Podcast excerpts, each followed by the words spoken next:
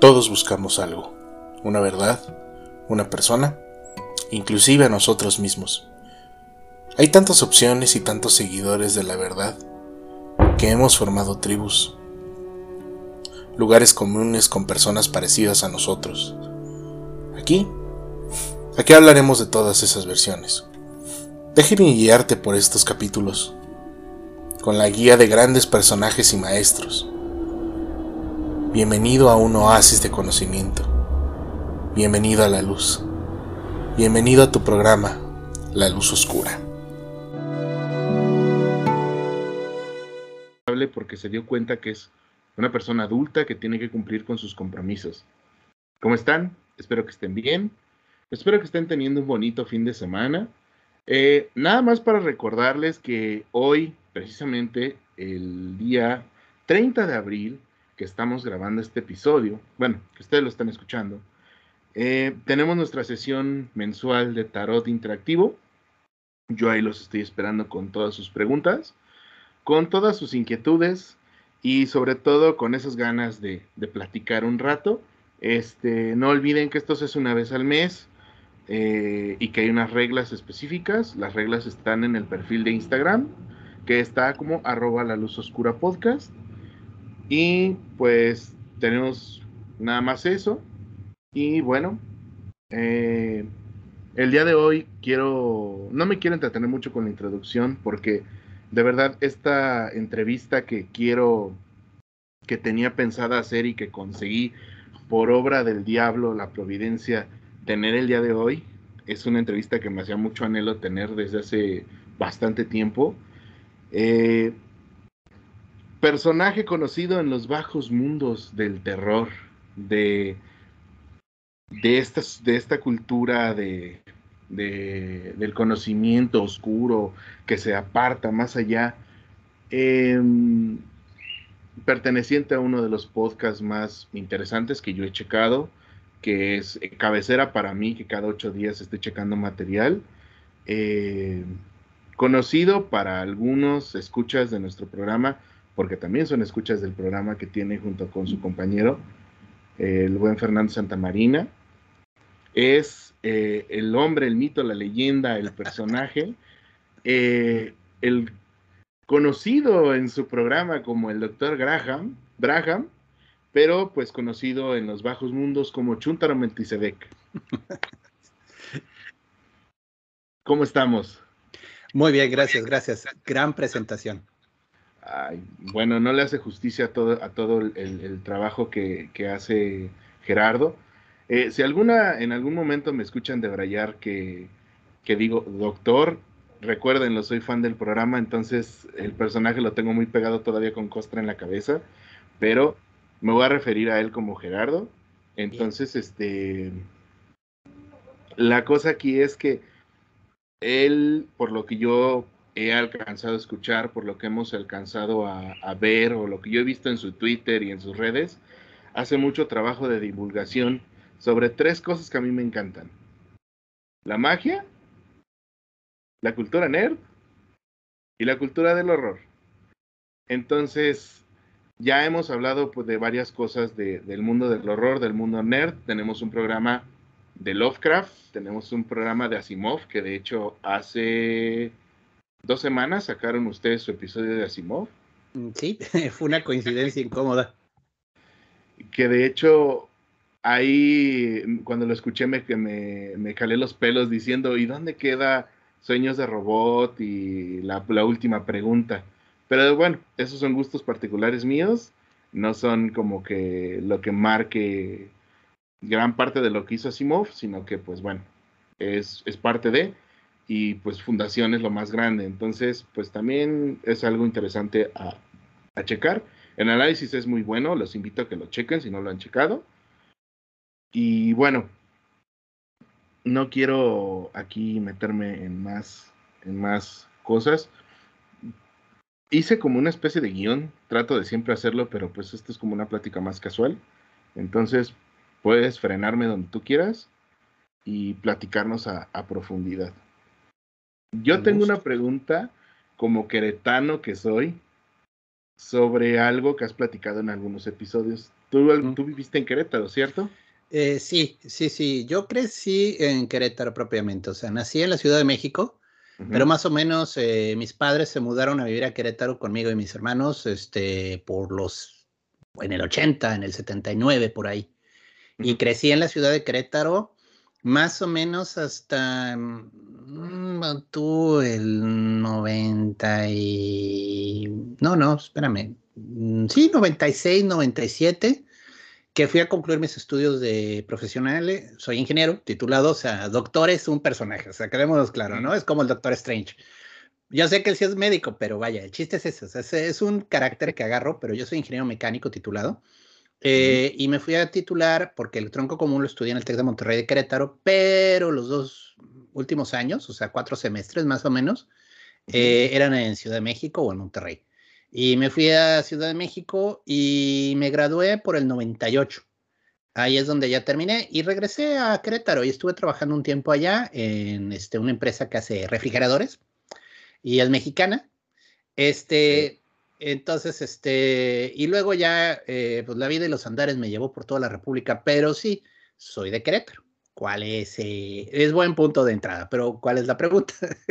es que es que quería iniciar con el punto de, de, romper el hielo con lo de Querétaro, porque una, cuando dijo, cuando hablaste de la librería Cristal en ese episodio, yo también me remonté a esa librería porque curiosamente de niño, igual yo iba, me llevaban a comprar mis libros ahí.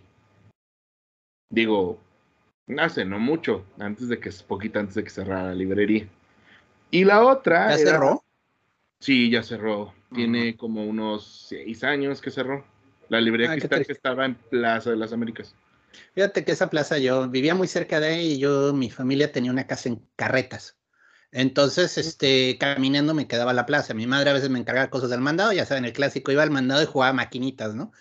Pero también me escapaba a la librería. Y mm, es de esas cosas que dices, ya no sé si quiero ir a caminar esa plaza, porque seguro ya cerraron todas las tiendas que yo conocía y me, todo lo que me gustaba ver, ¿no?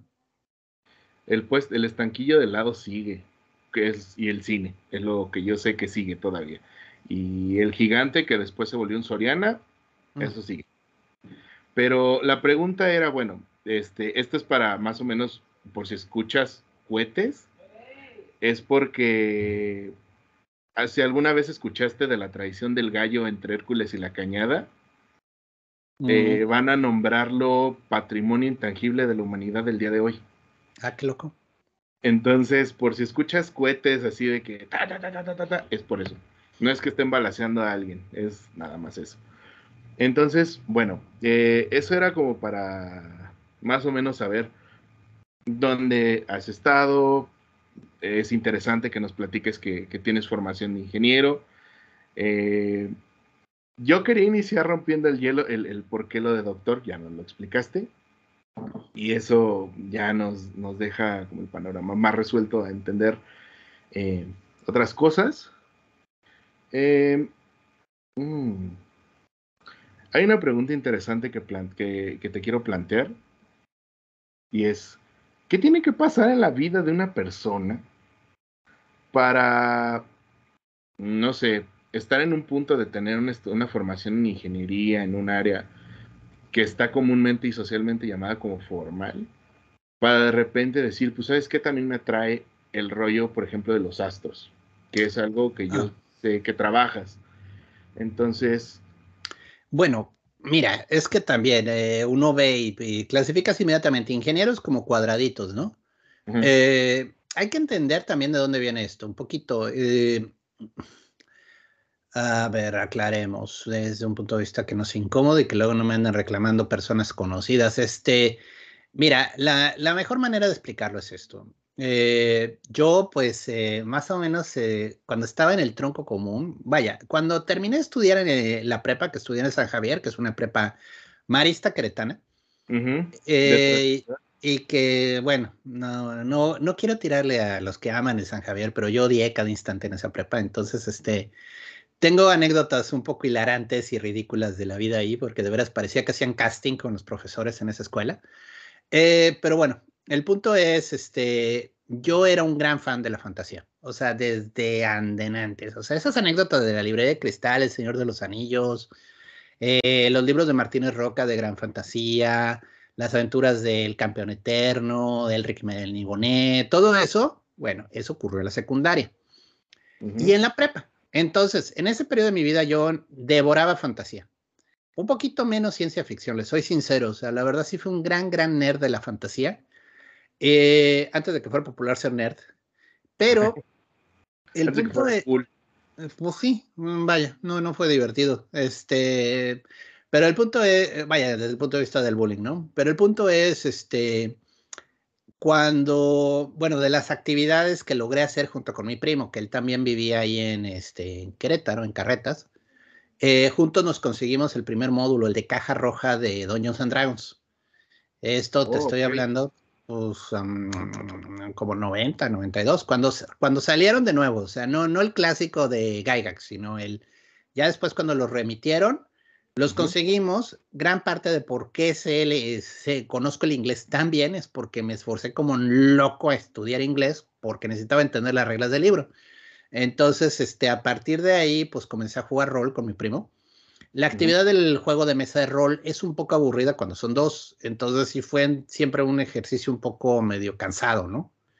De ahí, este, después de que me gradué yo de la prepa, mi primo, él me, yo le llevo un año, él este, se conoció a unos amigos que siguen siendo amigos muy cercanos míos, de allí de Querétaro, y ellos también, grandes fans del rol. De esas de que se juntan, o sea, diversas eh, coincidencias ocurren y todo el mundo se junta.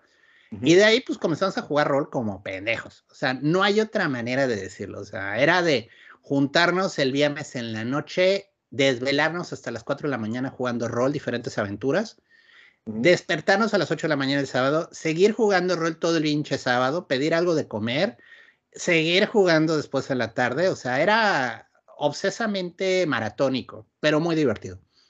Y de ahí, bueno, el mundo de fantasía, ¿no? Más o menos por ese mismo tiempo, este, ya estaban los libros de White Wolf de Vampire. Eh, los libros de Vampire la Mascarada, miren, yo sé que suenan hipergóticos o jóticos, como le gustaba decirle a un amigo, pero este, abrieron la oportunidad al horror. Y la verdad, eh, aunque el juego se presta mucho poser, el juego tiene una base de horror muy interesante. El ser tú el monstruo, ¿no? Entonces, este, comenzamos a jugar Vampire. Después llegó el sistema de Hombres Lobo, que la verdad nunca me gustó. O sea, el sistema está mal. O sea, no digo que el modo, el modo está padre, el setting está muy interesante. Y después llegó el de Mage. Y Mage fue el que me reventó la cabeza. No sé si lo has jugado, es un juego muy bueno que salió pues ahora sí que por los noventas, donde la, te lo plantean así, mira, la, hubo una guerra en el Renacimiento de dos facciones de magos. Los llaman los tecnócratas y las tradiciones. Entonces, los tecnócratas lo que querían hacer era llevar la magia a través de tecnología a la gente común. Revolución industrial, o sea, no es otra cosa, ¿no? Y los magos eh, de tradiciones consideraban la magia algo muy sagrado, algo muy difícil de aprender y decían, no, es que debe ser algo que requiere esfuerzo, ¿no? Entonces, pues, fast forward al siglo actual, tenemos una realidad que está controlada por la tecnocracia y los magos son perseguidos como ratas. Ahora, esto fue un poquito antes de Matrix, ¿eh? El mundo es muy Matrix. O sea, los agentes así, Mr. Smith y todo eso, son prácticamente una facción de los malos que se llaman los hombres de negro. Sí, los hombres de negro como los de la CIA y esos, ¿no? y, era muy interesante porque tú eras, haz de cuenta, un mago de una tradición, o sea, podía ser hermético, podía ser, eh, los llamaban los akashicos, que eran como monjes de Shaolin magos, ¿no? O sea, eh, estaba medio de apropiación cultural, la verdad, el mismo autor, este, de los autores, Phil Burkato, que yo todavía lo sigo, es muy, muy simpático el señor, Sí dice que hicieron un esfuerzo muy grande por tratar de cachar todo un contexto cultural mágico en una hoja de personaje, ¿no? Que está bien complejo. Entonces, bueno, tú eres de una tradición que, bueno, está en lucha contra la realidad misma, ¿no? Y entonces, estos tipos controlan la realidad, controlan la realidad, o sea, literalmente, ellos pueden hacer magia vulgar, que vulgar es, literalmente te agarran con balas que se convierten en bolas de fuego en el aire, y la gente no, no lo ve raro, solo lo ve como tecnología avanzada, ¿no? Pero tú no puedes aparecer una esferita de luz en tus dedos porque inmediatamente la misma realidad te destruye. Es lo que llaman el paradigma. El paradigma mismo de la realidad ya, se, ya la gente cree que es posible que una bala de repente estalle en llamas, pero no puede creer que una persona de repente genere flotando una esfera de luz, ¿no? Entonces, la misma realidad te ataca. Entonces, ya no solo estás peleando contra los magos de la, de la tecnología, sino que estás peleando contra la realidad misma. Está muy bonito el sistema. De nuevo, todo sistema de rol, el problema es que la persona que lleva la historia lo sepa llevar, ¿no? Entonces, pues tuvimos aventuras muy divertidas, tuvimos aventuras no muy divertidas, tuvimos aventuras que por culpa de un jugador todo se arruinaron en un segundo y fue así como de... Eh, pero, pero muy bien, muy interesante, o sea, y el sistema de mago literalmente pues me abrió la cabeza, ¿no? O sea, me la reventó. Yo tuve una formación profundamente católica, entonces ya de ahí el tema era la, pues el rigor cristiano, ¿no?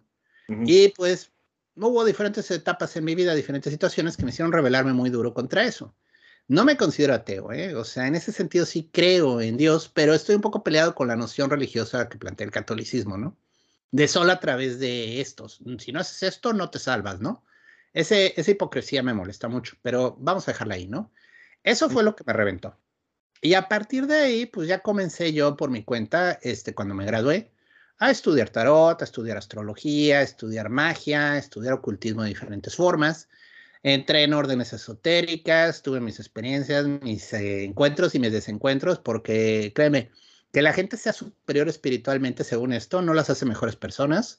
Eso lo fui descubriendo conforme fui estudiando. Tuve maestros espirituales que de plano su vida era un desorden y no, no podían hacer nada bien, pero te querían convencer que ellos te podían ayudar, ¿no? Entonces, eh, bueno, es temas de muchas experiencias y pues a lo largo del tiempo, más o menos, te podría decir que ya comencé a estudiar astrología y tarot en forma, ya por el 2000, más o menos, ya como ingeniero, ya trabajando en Querétaro, muy desilusionado de la ingeniería, porque la verdad era una, es una disciplina un poco fría, y yo quería pues distraerme haciendo otras cosas, ¿no? Y así fue como comencé a estudiar, ya en serio, ¿no? Pero ya tenía ideas, este libro, te digo, de veras te cambia la, percepción de muchas cosas en la vida.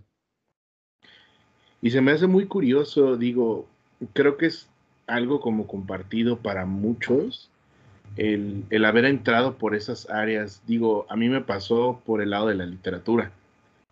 Tengo compañeros de la pre, de la prepa, de la secundaria que estudiaron literatura, que por angas o mangas en sus clases tenían que eh, hacer algún estudio sobre tarot. Y pues ahí estaba siempre el amiguito de, ay, pues ¿qué hace aquí el politólogo? Pues tú no te deberías de estar con los abogados.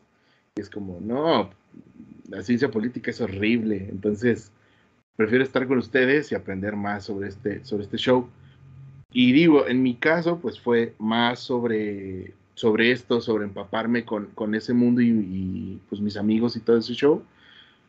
Pero después, pues vino la influencia de afuera, ¿no? Y de adentro también de mi casa. En mi, en mi casa igual son muy católicos, pero pues eso no quita que haya ciertas tradiciones de rubro más desapegado a la religión. Entonces, por ejemplo, mi mamá es herbolaria, entonces muchas cosas de herbolaria las aprendí con ella y las hemos estado adaptando juntos.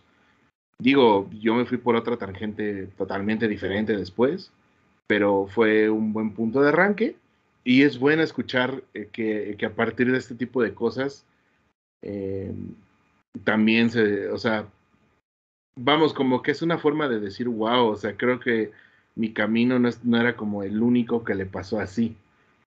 Entonces, es bueno escucharlo, digo, me da un montón de gusto saber esta parte de la historia. Digo, es triste escucharlo esa parte, ¿no? De lo de decir, bueno, pues la ingeniería es un poco fría, es un poco así como es, no hay más. Pero es grato escuchar eh, que, que, te fuiste por, por ese lado. Y es lo que yo quiero hacer en esta sección de los programas. Este, no sé si Moshe te haya platicado que a él también le hizo una entrevista hace poquito. No, sí, sí la vi, pero no la completé de ver. Mm, ahí fue un poquito raro porque pues fue como con otras herramientas, pero lo que quiero hacer en esta sección es como que hacer una especie de cuadros de gente que es practicante de distintas doctrinas, de distintas escuelas, de distintas formas, para que pues la gente que nos ve y nos escucha sepa que hay más caminos, o sea, hay un montón de variedad de formas y caminos que, que nos pueden llevar a entender pues más o menos estos caminos, ¿no? El tarot, la astrología, eh, el conocimiento de las órdenes este, esotéricas, el conocimiento por otras formas. Entonces, eh, pues esa era, la, era la, la, parte que yo quería saber, pues de dónde vino, pero también lo que quiero saber es esa faceta de, de, Gerardo como, como astrólogo. Este, no sé, digo, soy un neófito en esta, en esta área, digo, me eché un cursito básico de astrología, pero digo, ya lo has platicado en, el podcast de Histeria, pero quisiera que me, le platicaras a la audiencia por qué sería importante ver esta área, por ejemplo, que es la astrología, qué, qué, qué cosas nos puede ofrecer o por qué tiene que ser, por qué es atractiva. Bueno, miren, hagamos un poquito de recuento histórico, ¿no? La astrología en la antigüedad era considerada una ciencia y era literalmente la manera de entender tu lugar en el cosmos en el cosmos, que era la Tierra, ¿no? Este lugar rodeado de los cuerpos celestes. Y desde la antigüedad, lo que la astrología trataba de entender era precisamente la influencia de estos cuerpos, los planetas, las estrellas, en la vida de las personas, ¿no? Ahora, eh, la astrología como tal, bueno, pues comenzó a tener sus crisis después de en la revolución precisamente industrial, que estábamos hablando del juego de rol de la eh, tecnocracia porque parte de la discusión era eh, que le hicieron a los científicos, bueno, a los que daban clases en universidades de astrología, es, oye, pero pues esto cómo se mide, ¿no? ¿Cómo puedes medir la influencia de un planeta? O sea, ¿qué es? ¿Electromagnética? ¿Es gravitacional? ¿Es qué es? ¿No? Y bueno, pues fue un poco triste cómo se fue dejando atrás la astrología y surgió la astronomía como únicamente el estudio de los movimientos planetarios, vaya. eh, es un poquito como pues, que antes tenías un conocimiento y después ya todo está demeritado y te mandan ahí con los charlatanes y los lectores de manos, ¿no? Entonces, eh, pero la verdad es que muchas de las promesas de la revolución científica no se cumplieron. O sea, a través de la ciencia vamos a tener una vida mejor. Mm, no la veo tan fácil, o sea, sí, échale la culpa al capitalismo, ¿no? Pero el punto es, hay temas de desarrollo tecnológico y de desarrollo científico que sí nos ayudan a vivir más. Yo no estoy en contra de las vacunas, no estoy en contra de la ciencia para mejorar la vida, eso definitivamente siempre va a ser útil y muy bueno. Pero el tratar de explicar todo en términos científicos nos ha dejado muy vacíos, y te lo digo yo como ingeniero. O sea, ya cuando no ves personas y no ves números, ya comienza a haber un problema. Entonces, eh, más o menos a finales del siglo XIX, cuando comenzó la teosofía, comenzó a haber mucho interés de vuelta en la astrología, porque era de esas ramas que decían, oye, pues me prometieron que iban a mejorar las cosas y yo no veo que mejoren en 300 años, ¿no? Entonces comienzan a regresar a las raíces, comienzan a buscar en las fuentes y parte de la crítica de la que tenían los científicos hacia los astrólogos, pues lo resolvieron con la psicología. En aquel entonces la psicología estaba comenzando también y dijeron, ah, pues ya está, ya sabemos cómo explicar los problemas y los movimientos de los planetas sin medirlo en, un, en algo escalable, ¿no? Todo ocurre en la cabeza todo es mental, ¿no? Entonces, son precisamente este tipo de esoteristas que te dicen que los demonios están en tu cabeza, ¿no? O sea, que si tú invocas una entidad en un ritual salomónico, lo que estás proyectando es tu psique, que de algún modo se manifiesta como un demonio, ¿no? Es el mismo tipo de pensamiento pero aplicado a la astrología. Entonces, si tú tienes un planeta que por algún motivo, digamos, te da un tema muy serio con ser proactivo, con tomar la iniciativa, eres temeroso, no te gusta equivocarte, ah, pues eso es en tu cabeza, ¿no? Es un tema psicológico.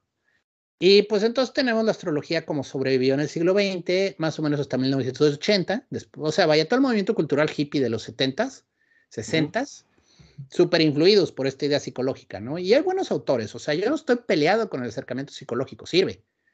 Pero oye, te da cáncer de riñón, oh, ¿eso te lo provocaste tú? O sea, mm, mm, mm, yo creo que ya hay un límite, ¿no? O sea, yo sí estoy un poco peleado con ese determinismo a partir de que tú mismo te lo atraes, porque esa de la buena vibra, híjole, a mí a veces sí me causa, me causa problemas, ¿no? Entonces, eh, comienza a haber todo un interés en los libros antiguos, eh, por los noventas, porque, bueno, para variar, sí, ahí seguían, pero no había quien leyera griego, no había quien leyera latín, entonces, pues, el gringo promedio le daba hueva ponerse a estudiar griego, ¿no? Eh, pero comenzó a haber un interés serio, entonces sí comenzaron a traducir los libros antiguos. O sea, te estoy hablando de libros del siglo III, siglo IV, o sea, tampoco es como que se fueron a, al 5000 antes de Cristo porque ahí no hay nada, ¿no? O sea, hay tablillas con uniformes, pero no, los, no nos consta que los sumerios tuvieran manuales de astrología. Solo tenemos este, conteos de planetas, de posiciones de planetas, algunos comentarios de esta persona nació con el sol entalado y esto significa esto, ¿no? Pero no es así como que este es el libro de texto, ¿no? Entonces, los que comienzan a hacer el libro de cómo hacer astrología son los griegos. Y pertenece a todo este periodo que se llamó el helenismo que es muy interesante. Fue un caldero cultural ahí en el que se mezclaron muchísimas ideas. Y de ahí surge, por así decirlo, la astrología antigua, ¿no? Que esa es la que sí hay libros y hay manuales y entendemos cómo se hacía. Entonces comienzan a retraducir estos libros. Y ahí, bueno, pues obviamente sí hay temas del destino. Por ejemplo, en estos libros psicológicos nunca vas a hablar de destino, porque no, qué incómodo. ¿Cómo vas a hablar del destino, no? Del mismo modo, la muerte es un tema que no, ¿cómo vas a hablar de cómo va a morir la persona? O sea, decirle, uy, te vas a sacar de un lugar elevado y te vas a romper el cuello, pues no, imagínate.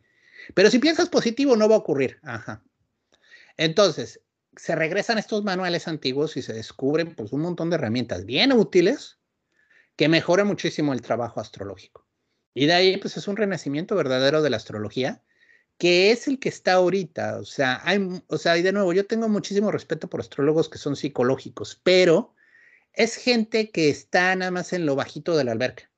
O sea, se la juegan segura porque nada más ven los aspectos psicológicos de la personalidad. Pero ya cuando se trata de hacer predicciones serias, o sea, cuando es, a ver, este año tienes el sol en tal lado, se te está activando tal casa, eso te está moviendo esto, puede pasar esto, Ahí, ahí es donde normalmente patalean los astrólogos que son más psicológicos, porque no les gusta predecir. Hablan de ciclos, de retos en tu personalidad, de este año hay que trabajar con tu paciencia y demás, ¿no? Pero no te van a decir, oye, ten cuidado porque viene un accidente. En este mes en especial, ten cuidado porque te puedes accidentar. Y no te digo que yo lo veo todo, porque de nuevo, aunque tengas las técnicas, vas descubriendo después de un tiempo que todo depende de la habilidad del lector, ¿no? O sea, es como con el tarot. La respuesta está en las cartas, o sea, ahí está. O sea, si te molestaras en verla, ahí estaba.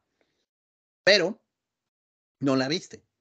Entonces tú puedes llevar tu carta natal con cinco astrólogos.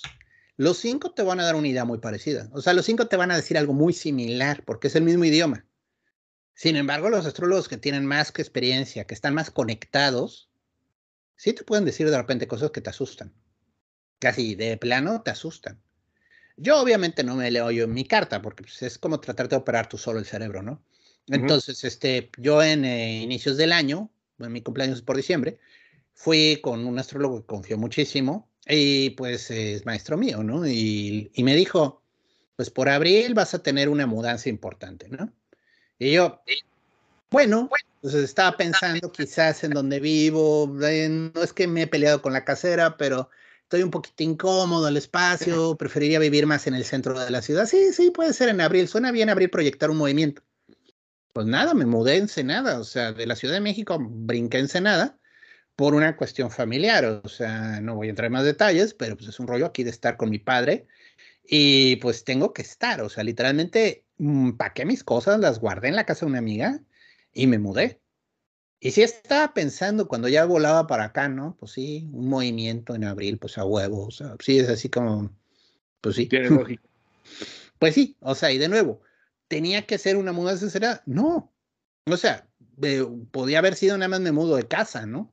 Pero pues la situación ocurrió y fue algo más allá de mi control, ¿eh? No crean que fue así, ay, bueno, qué padre, sí, me voy a Ensenada y a estar comiendo ceviche y a pasarme la bomba, ¿no? O sea, no, vine a ayudar, o sea, vine a una situación que hay que ayudar. Entonces, este, pues sí, fue algo que yo en enero no veía. O sea, yo lo traía pensado, pues igual y voy con mi padre para estarme unos días en mayo, ¿no? Pero nunca pensé, me voy a mudar. Ese es el tipo de cosas que la astrología te puede resolver. La otra cosa que la astrología te puede resolver es tu lugar en el mundo y quién eres. Y te pueden doler las respuestas, ¿eh? Porque a veces sí es, güey, pues vienes a esto y está cabrón. Pero ¿qué crees? La astrología te puede dar respuestas honestas.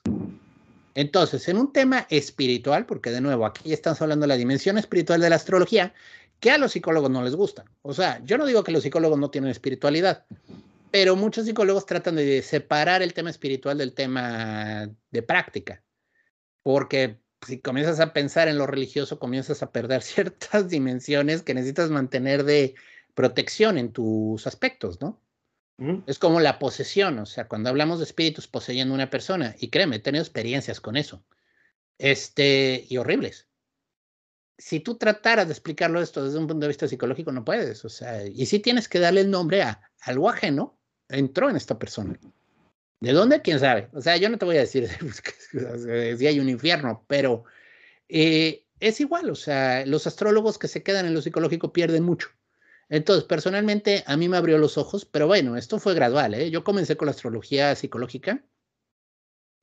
Más o menos por el 2006 descubrí la astrología tradicional. Eh, comenzó a haber traducciones muy importantes y fue cuando descubrí, oh my god, o sea, he estado con flotadores así en los bracitos, así como bebé cuando andas en la alberca.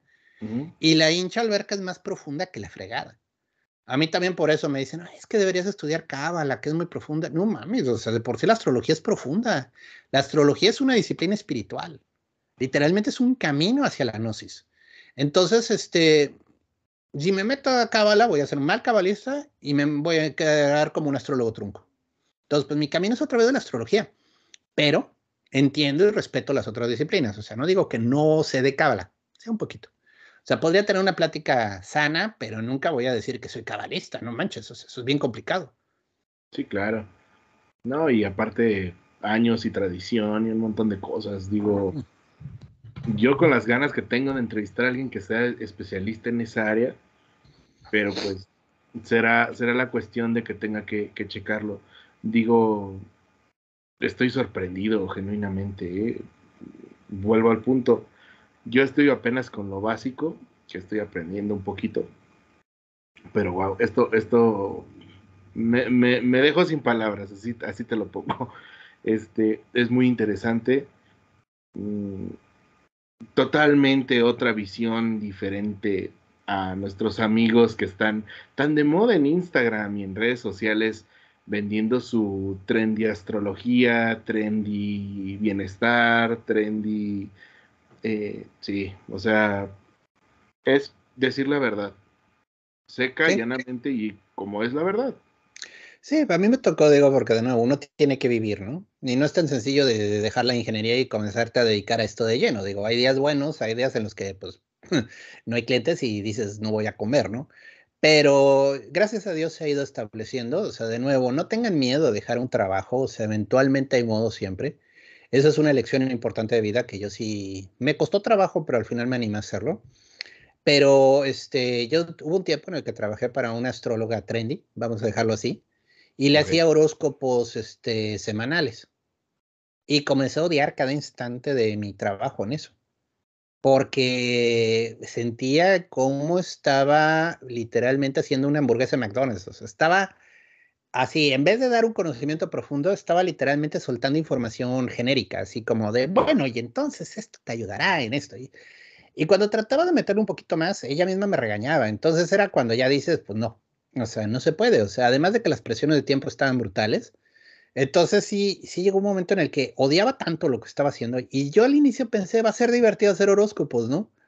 No, no, no, no, se comenzó a volver en una burla, o sea, en un transvestí de de lo que yo realmente quiero y disfruto. Porque a mí lo que me encanta es la entrevista, a mí me encanta hablar con la persona, a mí me encanta llevarla a entender algo, ¿no? En cambio aquí era como el genérico, así como de cápsulas genéricas, o sea, es así como, vámonos a otro tema, si eres médico, o sea, tú eres doctor, ¿no? Y de repente dices, sigue estos cinco consejos en caso que sientas la presión alta. Pues si eres doctor y sabes de medicina vas a decir, híjole, esto es hasta peligroso si lo hacen mal esto si se administra de modo equivocado pueden acabar en el hospital, o sea, pero comienzas a ver los problemas de los consejitos fáciles, ¿no? Y pues, pues dices no. Entonces, cuando yo ya me vi comprometido, pues digo, la verdad no es por presumir, pero un ingeniero puede ganar una cantidad estable de dinero, ¿no? Digo, sacrifica un chingo de cosas, pero puedes estar ganando X, ¿no? O sea, una cantidad estable. Y, y sí, pues cuando eres tu propio jefe, pues sí, días buenos, días malos, días buenos, días malos, pero ahí vas, ¿no?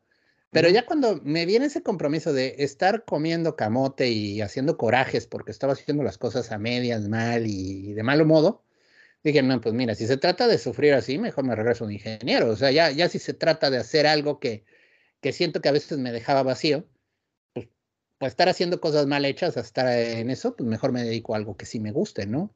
Entonces, pues troné, tronamos, tronamos de una manera mala, fue triste. Y, y digo, le deseo lo mejor pero sí, sí, era una persona que literalmente te vendía tu, dije con las estrellitas de la constelación, ¿no? Para que te ayude las estrellas. Entonces, ¿y eso en qué te va a ayudar? O sea, eso así como, ¿no? Este, tu talismán de cuarzo rosa para los que son Pisces. Y yo, no, la magia astrológica es un tema bien complejo, bien profundo. Esto era, pues, de nuevo, hamburguesa de McDonald's, o sea, de cajita feliz. Y la otra cosa que me molestaba eran los costos. O sea, yo siempre he luchado porque las cosas cuesten lo que deben costar, ¿no? O sea, ¿cuánto vale una hora de mi tiempo? Pues tanto, ¿no? Y eso te lo vendo. Eh, pero no, pues me enteraba de luego lo que ella vendía las cosas y hasta coraje me daba. Era así como, o sea, de nuevo, yo soy mal vendedor, igual ella es mejor vendedora, ¿no? Pero era así como, no, no, no, no, no. Y bueno, las cosas fueron llevando un desencuentro. Espero sea feliz, espero le vaya bien, pero sí, fue una situación en la que me dije, estoy haciendo me estoy convirtiendo en lo que dije que ya no iba a ser, ¿no? Te ibas convirtiendo poco a poco en aquello que juraste destruir. Sí, pasa. Sí, pasa. Ah, bueno, pasamos a, otro tema, ¿te parece? Tú dime, tú dime, hablamos de lo que quieras. Si quieres, hablamos de magia, hablamos de espíritus, hablamos de magia astrológica, tú dime. Pues ahora va también la parte de la vivencia porque digo, aquí he tenido de todo tipo de, gente con prácticas. He tenido hasta hippies y conspiranoicos, imagínate nada más. Es divertido, digo, siempre y cuando no te tratan de obligar a pensar como ellos, es divertido hablar con esa gente. Sí, fue muy divertido esos episodios. Digo, creo que los dos estábamos lo suficientemente borrachos para la entrevista. fue muy divertido. Y lo que, lo que te quiero preguntar es, ahora entrando a algo como más, más formal, eh, hablando de hippies y hablando de gente que, que es medio, ay, es que el caos del cosmos y por lo tanto mi praxis, que es pues tu experiencia que has tenido, porque de hecho hace ratito nos lo comentabas, y quisiera ahondar un poquito en, en tu parte dentro de la magia ceremonial. Híjole, bueno, a ver, definamos magia ceremonial. Igual y ya tuviste un mago ceremonial en el programa, no sé, no sé qué tanto habló Moshe o de qué habló exactamente si tocó el tema, pero a ver. No, no habló de magia ceremonial, no te preocupes. Ok, ¿qué es la magia ceremonial? Miren, entendamos que la Iglesia Católica se encargó de extinguir todos los vestigios de la magia eh, antigua en Europa, ¿no? O sea, que los druidas, que los celtas, que los nórdicos, todo eso la Iglesia Católica lo purgó y lo purgó con ganas. Entonces, este, lo que surge en el siglo XIX es reconstruccionismo. O sea, literalmente es como si en Querétaro tú y unos compadres dicen, güey, vamos a reconstruir los rituales chechimecas que había en Querétaro antes de la llegada de los españoles. Ok. Y pues dices, bueno, pues hay que comer gente, no importa, ahí le usamos este cochinita pibil en vez de la gente, ¿no? Y comienzas a tomarte ciertas libertades y ciertas cosas como para simular, pero al mismo tiempo tratar de hacerlo, ¿no? Bueno, tan ridículo y de apropiación cultural como puede sonar, porque de veras, los este, europeos que hicieron esto eran este, lores ingleses, así dandies, así gente de dinero y demasiado tiempo libre que se pusieron a mamonear con magia egipcia. Y, ¿Mm? perdón que te interrumpa. De hecho, le hemos platicado en bastantes episodios este, esa parte, porque hace dos capítulos hablamos sobre teoría de mano del camino de madre derecha y mano izquierda. Entonces tomé un poquito de, de, la época victoriana y este, este show de ingleses ricos que era como de, ah, yo soy griego y pues bueno, voy a tomar estas tradiciones. Y, sí, estamos familiarizados un poco con esto. Con esta... o sea, vaya, es así como pues agarrar parches de todo, ¿no? Entonces, eh, de ahí viene la magia ceremonial. O sea, es que estoy tratando de tocar base porque ahí comienza, ¿no? Eran masones, casi todos ellos. Y bueno, la masonería tiene su propio camino y es muy interesante. O sea, yo no estoy peleado con la masonería. Quizás estoy peleado con la masonería mamona. O sea, la masonería por el simple hecho de payasear y mamonear. Pero en general la masonería te puede enseñar a ser una mejor persona. Solo que necesitas encontrar una logia donde lo hagan, ¿no? Porque casi siempre, pues no.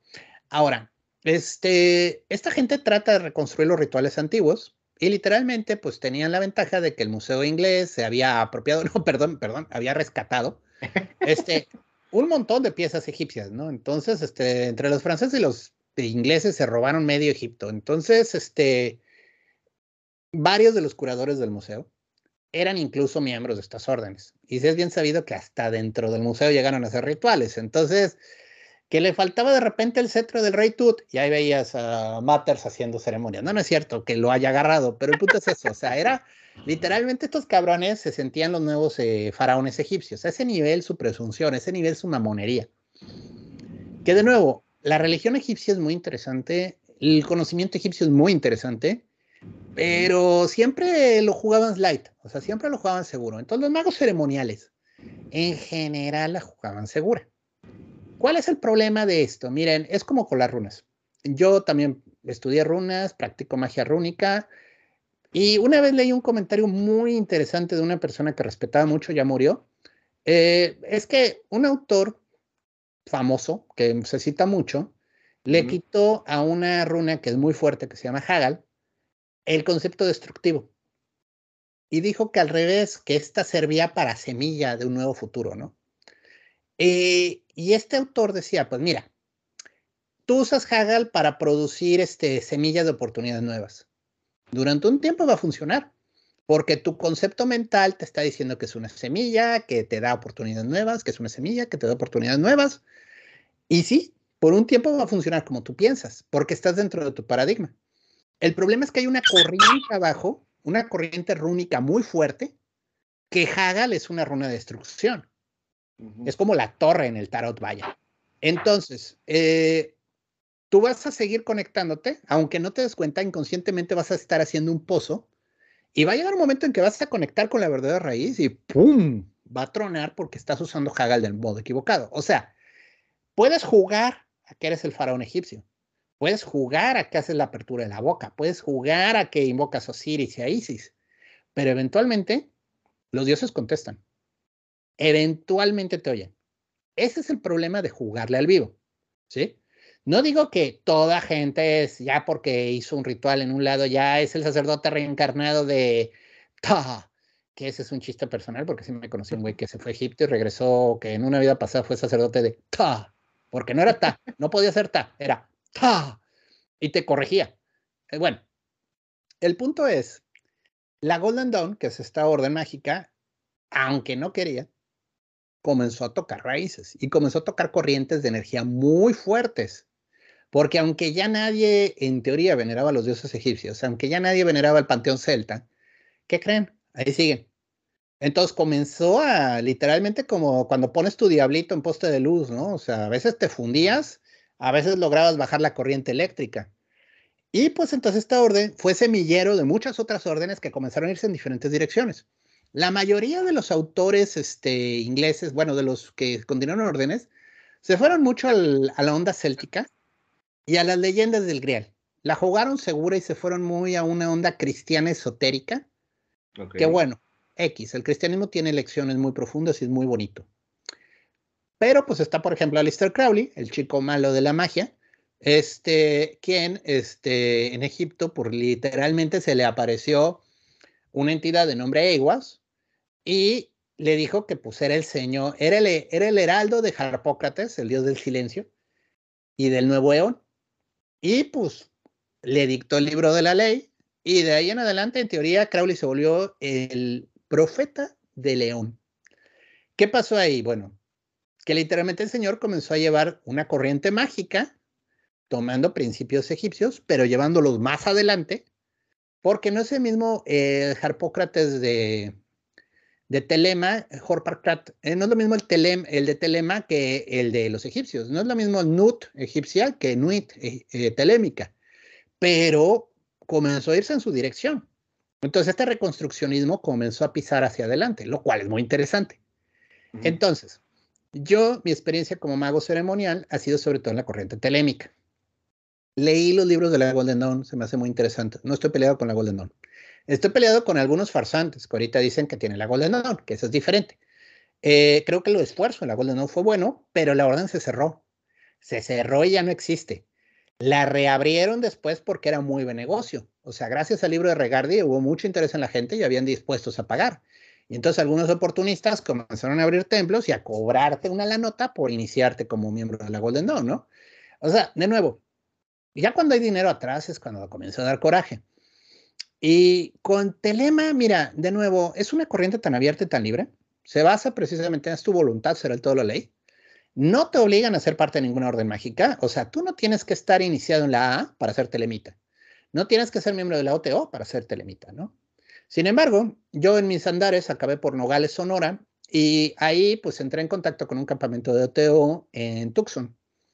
Y fue una experiencia muy agradable, muy agradable tratar con ocultistas que conocían los libros de Crowley, porque digo, yo leía Crowley y sí había momentos en que decía, güey, me da miedo hacer este ritual porque si lo hago mal, ¿qué va a pasar? Y cuando ya comencé a practicar con ellos y entender cómo se hacían las cosas, dije, ah, ok, ok, Ok, no, o sea, sí es importante hacerlo bien, pero no es de que si te falló una vocal ya llegó el diablo y te come, ¿no? Qué rico. Mm. Entonces, este, pero el punto es, le perdí el miedo, o sea, no quiere decir que no tengo cuidado y no tengo mi precaución, porque obviamente la magia sí te pide cuidado, pero entendí que más el, el trabajo está en los preparativos y en entender perfectamente el ritual, ¿no? Entonces, de ahí regresé a la Ciudad de México y acá pues estuve trabajando con diferentes grupos mágicos. Estuve trabajando muy activamente para traer la OTO aquí a México. Se logró gracias a gente muy valiosa y pues un esfuerzo brutal. Fue titánica la tarea. Si quieren entrar a la OTO, pueden escribir a Ciudad de las Pirámides. Es un campamento que está en la Ciudad de México. Pero de nuevo, no necesitas ser miembro de la OTO para trabajar con la corriente de Telema. O sea, punto, ¿no? La OTO es una organización fraterna que su misión es promulgar la ley de Telema. Y para eso está. O sea, trabaja en eso. Entonces, ¿qué fue lo que fui aprendiendo en la magia ceremonial? Aprendí que, bueno, no es necesario tener tu espada mamalona de titanio con vanadio y con gemas del infinito alrededor de la empuñadura, ¿no? Todo por una módica cantidad de 50 mil dólares. No es necesario. La mayoría de los libros de magia antigua, los grimorios dichosos, solo piden una daga, un maldito puñal. ¿Y por qué? Pues es simple. Si no eras un noble y te encontraban con una espada, te mataban. Así de fácil. En la Edad Media no había remilgos, o sea, nadie tenía derecho a usar espadas más que caballeros y nobles. Entonces, eres un campesino, te encuentran una espada, güey. ¿Qué onda? Así como aquí cuando te encuentran un arma de esas que en teoría son del ejército, ¿no? Exacto. Así. Entonces, ¿qué hacía la gente, güey? Un cuchillo, todo el mundo usaba un cuchillo en aquella época, o sea, todo el mundo cortaba carne, todo el mundo usaba esas herramientas, ¿no? Entonces era un cuchillo con el cual hacías el círculo y trazabas y hacías todo. Entonces me fui dando cuenta que no es que no importen los implementos, o sea, sí importa tener tu túnica, sí importa tener el cuchillo, sí importa tener los inciensos, pero no es como que necesitas la piel de león porque si no, no funciona, ¿no? O sea, yo he hecho operaciones goéticas y sin piel de león y a la chingada.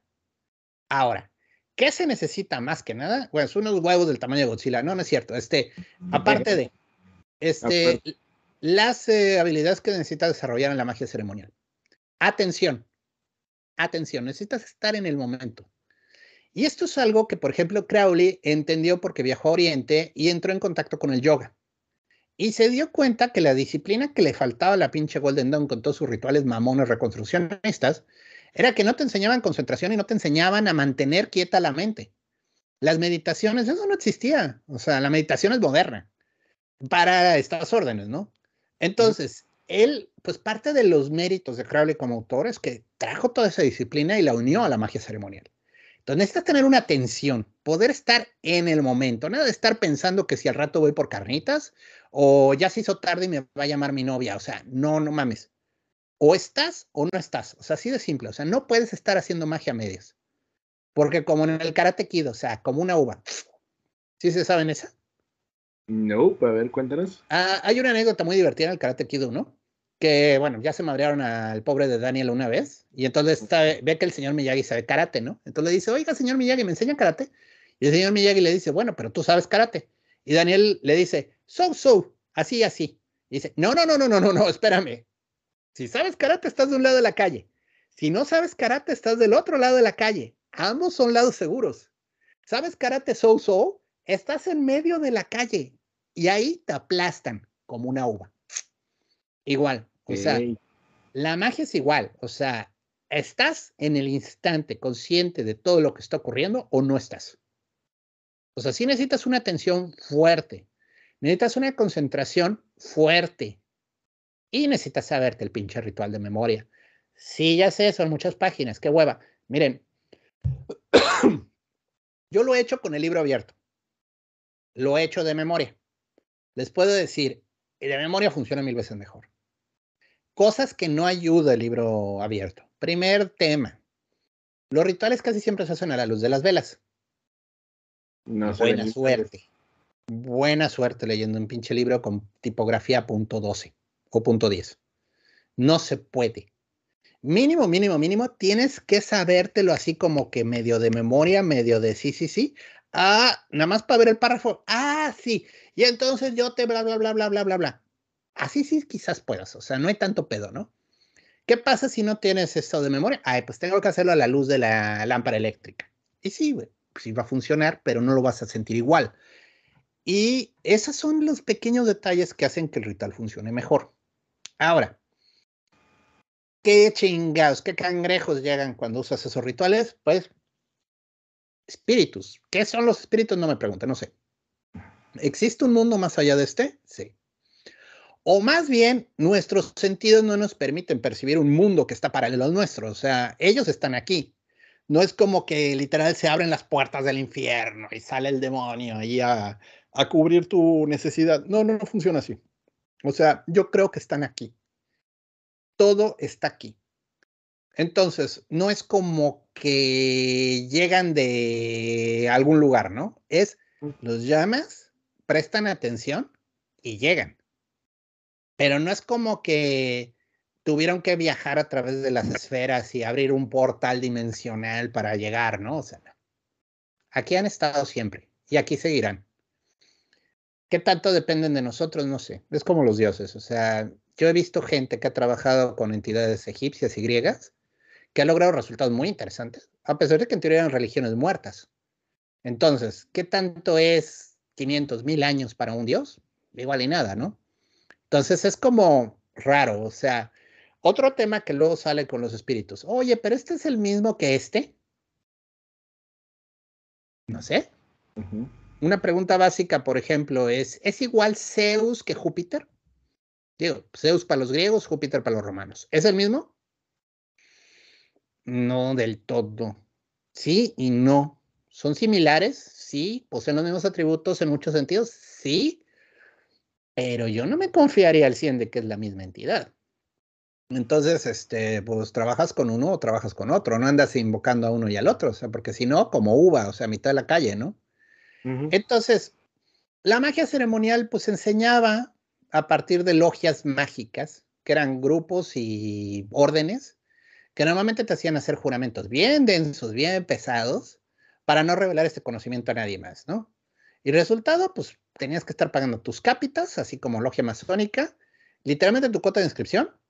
Y pues te daban conocimiento útil, pero te daban un chingo de cosas que no eran tan necesarias y pues todo era parte del programa de estudios. Así como la carrera, o sea, literalmente te metías a estudiar filosofía y te interesaban a más niche y te tenías que soplar a todos, ¿no? O sea, bueno, de algo te sirve, ¿no? Pero el punto es, eh, ahorita, gracias a Dios, bueno, Mm, también es un problema, ¿no? Pero digamos que lo bueno es, ya están todos estos libros al alcance del público.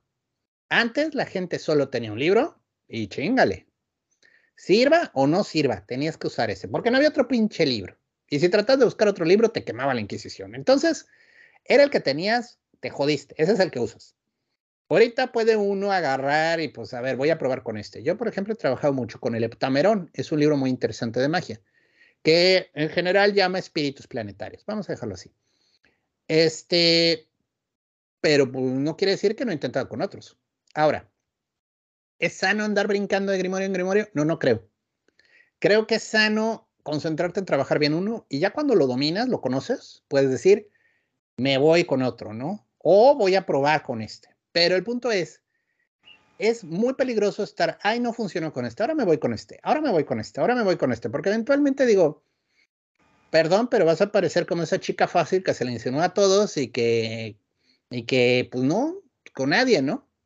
Sí se necesita un compromiso y ellos mismos se dan cuenta, ¿no? O sea, o chico fácil, o sea, que le dice a todas las nenas, tú eres mi amor, tú eres mi vida, tú eres la única y no, y no, y a nadie le dice en serio, ¿no? Entonces, es poco peligroso porque eventualmente si te agarra uno y te hace suyo, en el más puro sentido, o sea, y sí he sabido gente que les pasa, o sea, que ya no les quedó de otra y ya se quedaron como sacerdotes de basto y se jodieron, así por andar jugando, o sea, el Dios dijo, eres mío, no, pero es que no, eres mío, y a ver, o sea, entonces, si hay corrientes, si hay espíritus, sí. La magia ceremonial que, que espera, pues es un camino de autoconocimiento también, pero un poco presuntuoso. La magia ceremonial, sobre todo la inglesa, está basada en la Golden Dawn. Es una especie de acercamiento cabalístico que aspira a elevar la conciencia hasta las esferas superiores donde está la divinidad en su aspecto más puro. Literalmente subir una escalera. Si quieren este, ver un ejemplo muy interesante de esto, Alan Moore, el autor de Watchmen y de B de Vendetta, tiene un cómic muy bueno que se llama Prometea. Tiene toda una sección Prometea en el que literalmente viaja por el árbol de la vida. Está impresionante esa parte de la historia. Es bueno en general Prometea. De hecho, si me preguntas cuál es el mejor libro de Alan Moore, ese. Yo creo que ese es su manual de magia. Si alguna vez te preguntas cómo es la magia que practica Alan Moore, le Prometea. Vas a descubrir lo que él cree. Pero bueno, y si quieres saber la magia que hace Grant Morrison, pues lee Los Invisibles. Ahí está. Muy, muy, muy magia caos el, el señor Morrison. Digo, muy, muy, muy hippie a mi gusto, tal vez un poco. Digo, la parte de, de Moore la comparto plenamente. Tanto así que tengo los dos primeros este, volúmenes que salieron del compilado de, de Prometea. Entonces, algo le conozco al señor. Digo, ya también hice un programita de Moore en el programa. Entonces, algo, algo por ahí también, también le manejo a esa, esa cuestión. Y eso nos lleva al siguiente punto, que es, siento yo que el mundo de este tipo de cosas, de esta cultura de, de lo geek, podemos llamarle así, como que ha hermanado a muchos de nosotros, porque lo he notado plenamente. No hay, no hay conversación en la cual no converjan a veces la magia con cómics, con libros, con autores, con desarrollo de ciencia ficción y se me hace muy interesante esa simbiosis. Digo, tal vez es un salto abrupto totalmente de, de, tema, pero sí es como algo curioso. Digo, no sé tu experiencia que hayas tenido compartiendo con otros magos, con otras personas que también tienen este tipo de filosofía alternativa o de ver la manera de otra forma que compartan este rubro.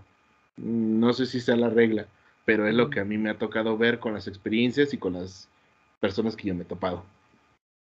Sí hay mucha conexión a través de juegos de rol y cómics, casi siempre, y películas. A veces uno tiene cierta conexión a través de películas que también te tocan profundamente y luego hablas con gente que también practica y la entendieron también en un nivel muy parecido al tuyo, ¿no? Pero hay de todo, o sea, de nuevo, ahora sí que el mundo es muy amplio y hay gente que de veras comparte otras cosas.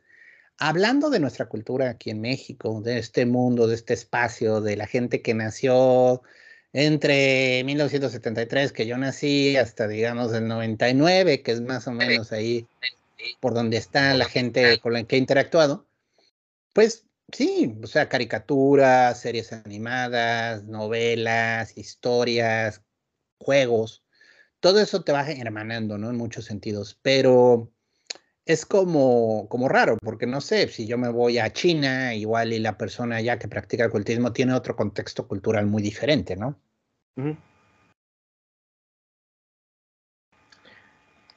Eso sí. Este, una pregunta que yo tenía pendiente, bueno, me la hice estos días. La serie de Moon Knight, una opinión que nos puedas dar sobre la serie. A mí se me hizo muy bueno lo que va, mm. pero no sé si ya la has tenido oportunidad de checar. Sí, sí, ya la vi. Este, mira, personalmente las series de Marvel me molestan dos cosas. O sea, en general, no voy a hablar de solo Moon Knight, ahorita entro en Moon Knight, ¿no? Hacen las series con la intención de nunca cerrar completamente el arco, siempre dejar cosas pendientes por si continúa. Lo puedes ver perfectamente, por ejemplo, con el Mandaloriano en Disney, que digo, es prácticamente la misma receta. La primera temporada del Mandaloriano es genial. Pero no sabían si iba a continuar, no tenían más aspiraciones, decían vamos a llevar el arco a un punto y lo cerramos. Y ya si esto pega, pues igual y podemos abrir la historia por aquí, por aquí, por aquí, ¿no? En cambio, ahorita ves la temporada 2, pues pasaron cosas chidas. Ves la temporada 3, perdón, el libro de Boba Fett, pero ves el Mandaloriano 3, a nadie engañan. No pasó nada, nada. O sea, al final es... Ah. Entonces, algo que me molesta mucho de Marvel en general es que dejan semillas para todo y no cobran nada. Al final es como, es un poco blando, es un poco guango, ¿no? Ahora, Moon Knight. Eh, el problema de Moon Knight es que ha tenido muchas versiones, o sea, a nivel cómico. El señor comenzó como un Batman, pero de capa blanca, ¿no? O sea, porque no puede ser negro porque va a ser Batman. Entonces, era literalmente un millonario excéntrico que asumía personajes, o sea, se disfrazaba y entonces de repente era Mark Spector, de repente era el taxista, de repente era otra persona, ¿no? Entonces era, era raro, porque pues, era Batman, o sea, tenía gadgets, aventaba sus disquitos, pero eran como de Batman, eran batarangs. Y tenía que su nave, que era una luna, por cierto, volaba en una pinche en forma de luna, sí, así de naco. Entonces, ya después como que dijeron, no, güey, es que pues, no acaba de ser un Batman región 4 y pues está chafa, ¿no? Entonces dijeron, bueno, vamos a meterle un aspecto místico. Porque digo, en teoría en el cómic original, sí hace como un pacto con Khonshu, o sea, desde el inicio, o sea, esa, la pirámide, casi me muero, este, la estatua me habla, pero eh, se levanta literalmente sin ninguna herida de bala y se pone una túnica en la cabeza y ya es el Moon Knight, ¿no? O sea, así comienza, como un tipo que de repente tuvo un encuentro espiritual y cambió su modo de ser, ¿no? Eh, pero después ya le comenzaron a meter arcos, güey, este cabrón está bien orate. Y entonces le comenzaron a hablar de las personalidades eh, divididas, del D&D, de, de que si veía o no veía al dios, que tiene momentos muy simpáticos esas historias. Este, y, entonces ya no sabes si el güey realmente tiene un contacto divino o está loco. O sea, porque ese es el truco con Moon O sea, no sabes si el güey es un lunático o si de plano este, realmente tiene algo más, ¿no? Y estaba divertido en ese nivel. Ya era un poquito más esotérico, un poco más como de cuestión en DC, que siempre me ha gustado ese personaje, por cierto. Eh, sobre todo cuando lo agarran y lo vuelven una especie de detective zen. O sea, que el tipo está tratando de encontrar las preguntas, pero o sea, están tratando de encontrar la pregunta más que la respuesta. Entonces está muy loca la historia. Y ya después hubo un arco muy bueno de Jeff Lemire, que se me va el número, o sea, perdón, que es precisamente la historia que está ahorita. Moon Knight está en un asilo mental y está siendo entrevistado por este el director del museo, del asilo, pero de repente está recordando sus aventuras como Moon Knight, de repente se divide, de repente es un eh, astronauta que en la luna tiene un encuentro sobrenatural con Khonshu, de repente es el mercenario que en una pirámide tiene el encuentro supernatural. O sea, está muy loco porque está jugando contigo en todos los niveles de la realidad. Esa es la que se está basando la serie. Es muy buen arco. O sea, la verdad, ese arco de Moon Knight a mí me gusta mucho. No sé si van a tener los tanates para llevarlo a donde va el cómic. ¿Hay un problema si revelo lo que el cómic hace? Mm, nah, nada. Al final, lo que te plantean en el arco es que Konshu adrede escogió a Mark Spector porque tenía ya tan cucu la cabeza que podía reventarlo y él encarnar en Mark. O sea, literalmente le estaba preparando a Mark para hacer su avatar vivo, ¿no? O sea, no un agente de su poder, sino literalmente él meterse en, en Mark. Y más por estilo el exorcista, vaya. Y, y pues le sale el tiro por la culata porque al revés, o sea, tanta fuerza de personalidad le genera que Mark se lo come literalmente, ¿no? Y entonces este Konshu se queda atrapado dentro de Mark. O sea, más que eh, ser el, el, la marioneta de Konshu que lo lleva donde quiera, Mark se come a, a, a, Dios. Y literalmente tiene poderes ya semidivinos porque tiene esa energía dentro de él. O sea, de nuevo, esa era la idea del arco. Eh, este no creo que van a tener los tanates de hacerlo. Entonces lo más probable es que al final lo que va a ocurrir es que Mark se va a integrar en todas sus personalidades. Y este, van a vencer al villano de ocasión, que es este tipo Harrow. Y van a liberar a Konshu, que está atrapado ahorita en una estatuilla. Y fin de la historia. Fin de la serie, ¿no? O sea, porque le queda un episodio, o sea, y está cabrón que en un episodio resuelvan todo, ¿no? Y, y, estas series siempre acaban en que resuelven algo, o sea, nunca te dejan tan en el cliffhanger que no te permitan este, esperar, ¿no? Entonces te digo, me molesta un poco esa dinámica de las series de Marvel. La verdad, ya llevamos más de 10 años, bueno, no, como 15 años de esto de desmadre. Ya te cansa, ya te cansa. Y vaya, yo soy gran fan de los cómics, ¿no? Pero ya te cansas ya te cansas de una nueva crisis, del nuevo desmadre, y vaya, voy a ir a ver la del Doctor Strange en el universo multiverso de la locura, pero el punto es, voy con pocas expectativas, porque sé lo que voy a encontrar. Un montón de eh, ideas y muy pocos cierres. Entonces, este, a ver qué pasa, ¿no? Entonces, este, por ejemplo, una serie de superhéroes que sí disfruté un chingo y recomiendo ampliamente, la de Peacemaker, que salió en HBO. Oh, con, muy buena. Con John Cena, ¿no?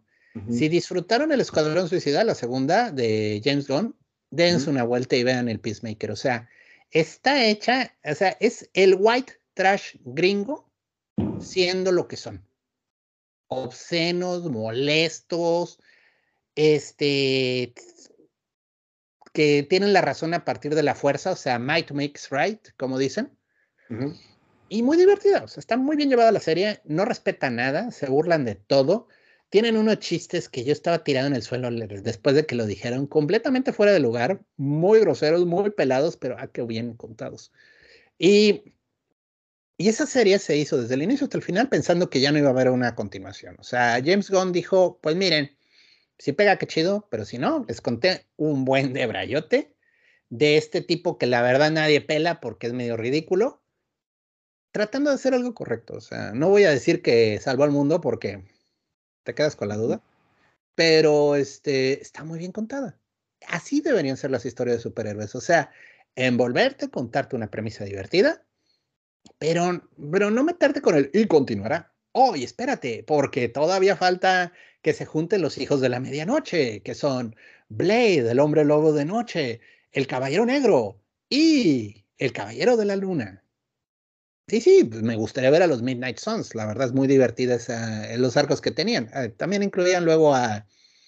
Ay, el Hellblazer. No, no a Hellblazer. Al este, Ghost Rider, ¿no? Al Ghost Rider, sí, perdón. Los, me crucé. No, es que hay una versión que es Hellstrom, que es el hijo del diablo, que creo que también hicieron una miniserie de él que no pegó, porque pues no estaba bien contada. Este, ya ves, Marvel cuando estaba tronando ahí en los, eh, en los noventas, le vendió derechos de sus personajes a muchas eh, casas fílmicas. Uh -huh. Por eso Sony tiene Spider-Man, por eso Ghost Rider lo tiene Sony, por eso Blade lo tiene Sony. Eh, y el punto es que los Cuatro Fantásticos los tenía Fox, eh, igual los Hombres X. Entonces, Marvel estaba al punto de tronar ahí. Ahí lo que salvó a Marvel fue la del Hombre de Hierro, y pues de ahí ya pegó el estudio, ¿no? O sea, y ya de ahí hicieron un dineral los compró Disney y bueno, ya es historia, ¿no? Pero creo que nos está haciendo daño el género como lo está narrando. Yo no digo que las historias no sean buenas, o sea, yo me divertí mucho con ellas de joven, la verdad son muy, buenas, pero creo que estamos cayendo en el problema, y esto es el tío Alan Moore siendo un viejo cascarrabias en su jardín, pero Moore lo que decía es que el problema de los superhéroes es que son una fantasía de la juventud, o sea, es el niño del piu, piu, piu, piu, piu, piu, piu, piu, piu. Está divertido, pero hay que madurar un poquito, ¿no? Hay que tratar de crecer, hay que tratar de dejar los juguetes y, vaya, tratar de ver las cosas, ¿no? Por mucho que queramos que Superman llegue y resuelva el problema del medio ambiente, pues la verdad no lo va a resolver Superman porque Superman no existe. Somos nosotros los que tenemos que resolver el problema del medio ambiente, no Superman. Entonces, bueno, ese es el problema de los superhéroes, ¿no? Por ejemplo, yo le tengo mucha esperanza a la serie del Sandman que va a salir en Netflix. Es, Uy, chulada. Espero les quede buena. Pero es Netflix. Entonces, mira, de las cosas que yo creo que no voy a hacer tantos berrinches. Neil Gaiman, y bueno, ya Alan Moore, pero Neil Gaiman toca temas de sexualidad alterna y del LGBT antes de que fuera siquiera tema. Lo toca en varias de sus miniseries. O sea, vaya, porque el Sandman son como arcos cortos, ¿no? Entonces hay varios arcos en donde se toca el tema de la sexualidad alterna sin problemas, o sea, y muy bien contado.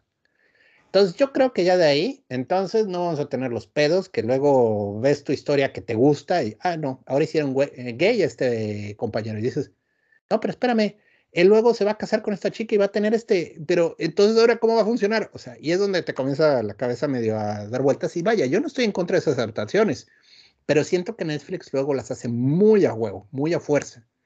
O sea, si está bien contado, yo no tengo un problema que el compañero sea de otra homosexual, que sea homosexual, que sea lésbico, o sea, no tengo problema.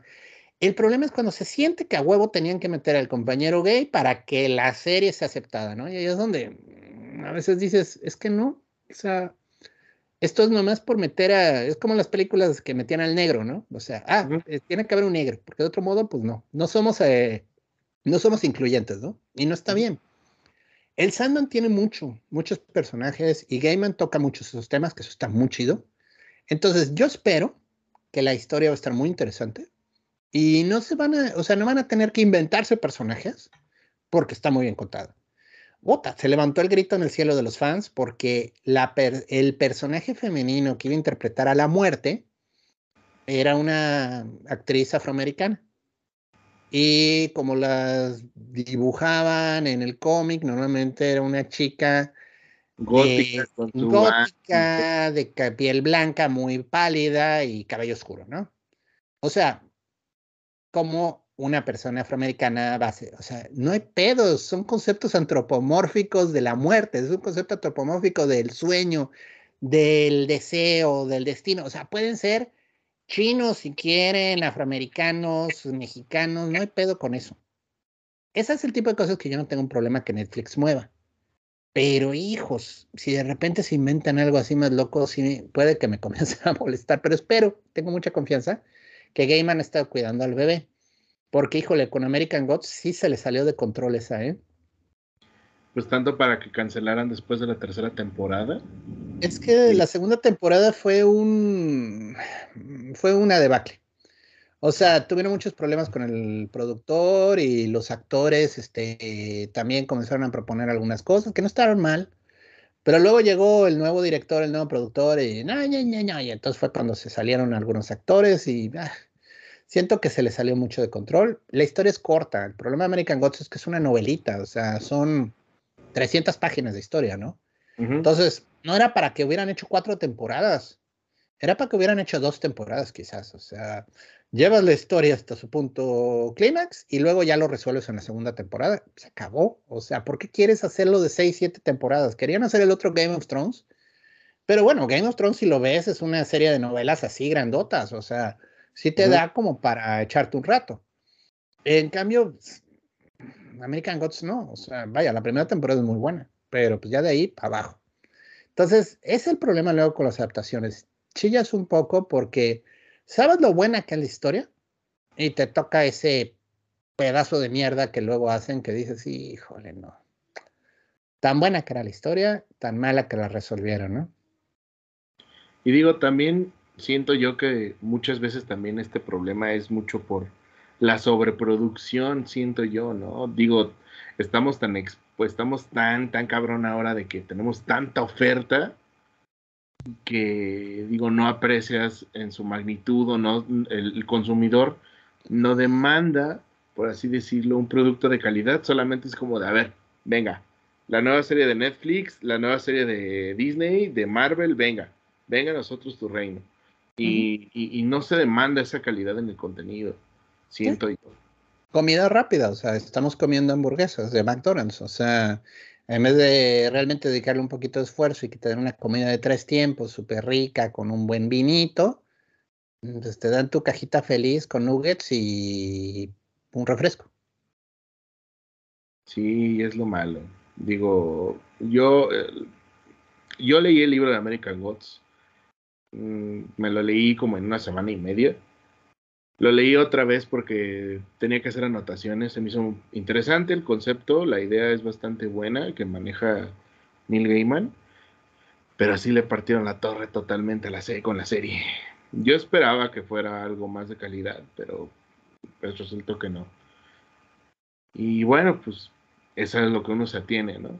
Digo, es como cuando te abre el mundo, digo, a mí me pasó con un, uno de mis alumnitos que tengo, de una clase que doy, él me decía, oye, ¿has visto la película de Watchmen de Zack Snyder? Que no sé qué, y por dentro mis tripas hirvieron tanto, pero no le dije nada, dije, tranquilo.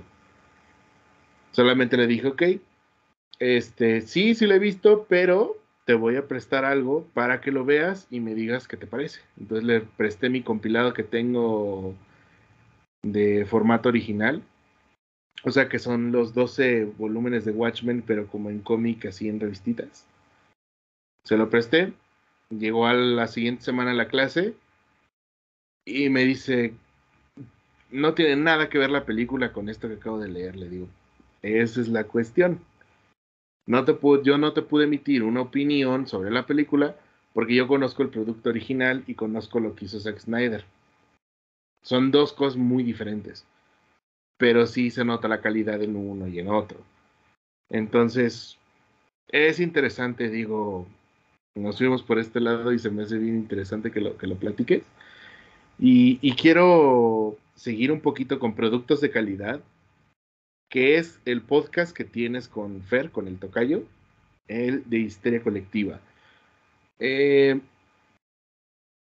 vuelvo al punto, yo soy muy fan del programa, tanto así que pues me han resuelto muchas dudas que inclusive yo he, he mandado tarea de, ok chicos, para el tema de esta semana van a escucharse este podcast. Ah, pues gracias. Entonces, a mí se me hace bien interesante el trabajo que tienes con, con, con, Fer. Digo, también el trabajo que tienen de difusión. Luego los veo con, que van a la feria del libro en el Zócalo a promover, pues esta parte también, que es lo que promueven en su podcast digo, hay temas donde luego digo, mmm, no sé, por ejemplo con Dune, que Dune es, otro, es otra cosa aparte que tal vez algún día platiquemos más a profundidad. Este, pero se me hace bien interesante el proyecto. Digo, creo que esto, esto por lo que yo tengo entendido viene de un proyecto anterior, ¿verdad? Sí. Mira, este, eh, ¿Cómo te lo explico? Todo comenzó. Fer entró a este podcast que se llamaba eh, Psicofonías. Este, con Eric Yáñez y Nina Groncho. Es, era, era interesante. Ellos habían ganado una beca del FONCA para hacer audiorelatos de literatura de horror. Entonces, hicieron este con, vaya, tenían dinero, entonces hicieron la producción bien, el guion bien, las voces bien, contrataron talento ahora sí, realmente gente que maneja voz, e hicieron ciertas eh, historias muy padres, o sea, la verdad la idea era muy divertida.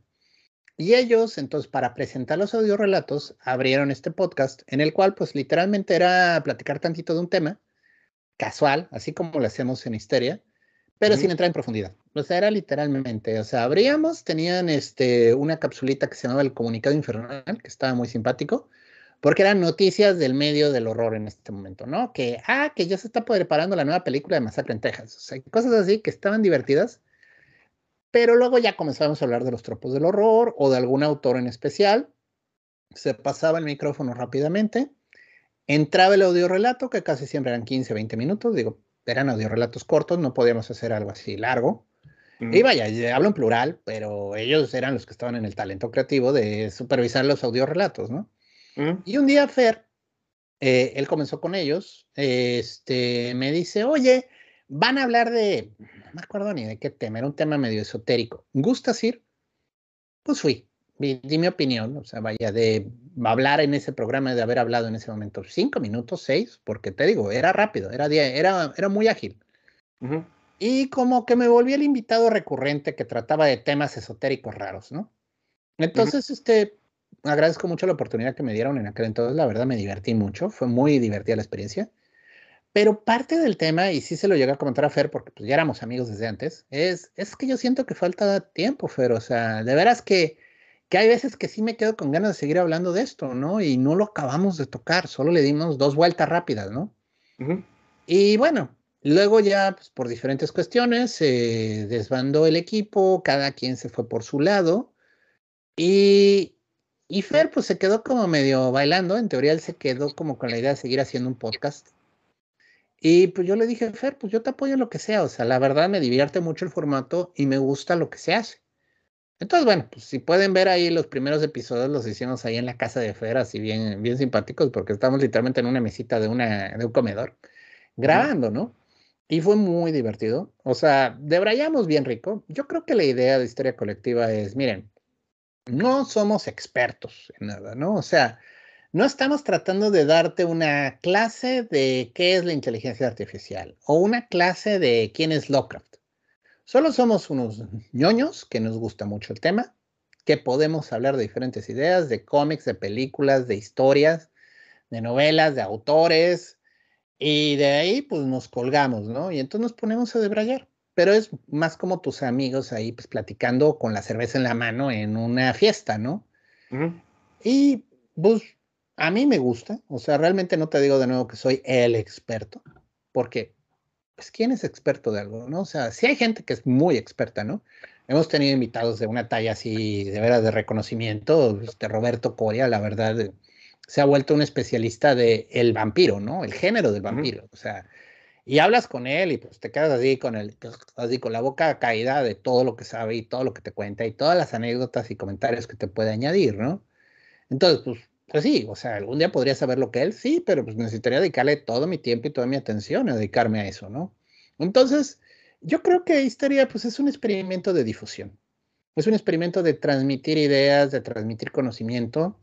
Y mira, desde el inicio, pues, la premisa, como la vi con Fer, y bueno, ya cuando se integró Ricardo Medina, que también llevó parte de sus opiniones que la hacen divertida, porque luego Fer y yo entrábamos medio en redundancia.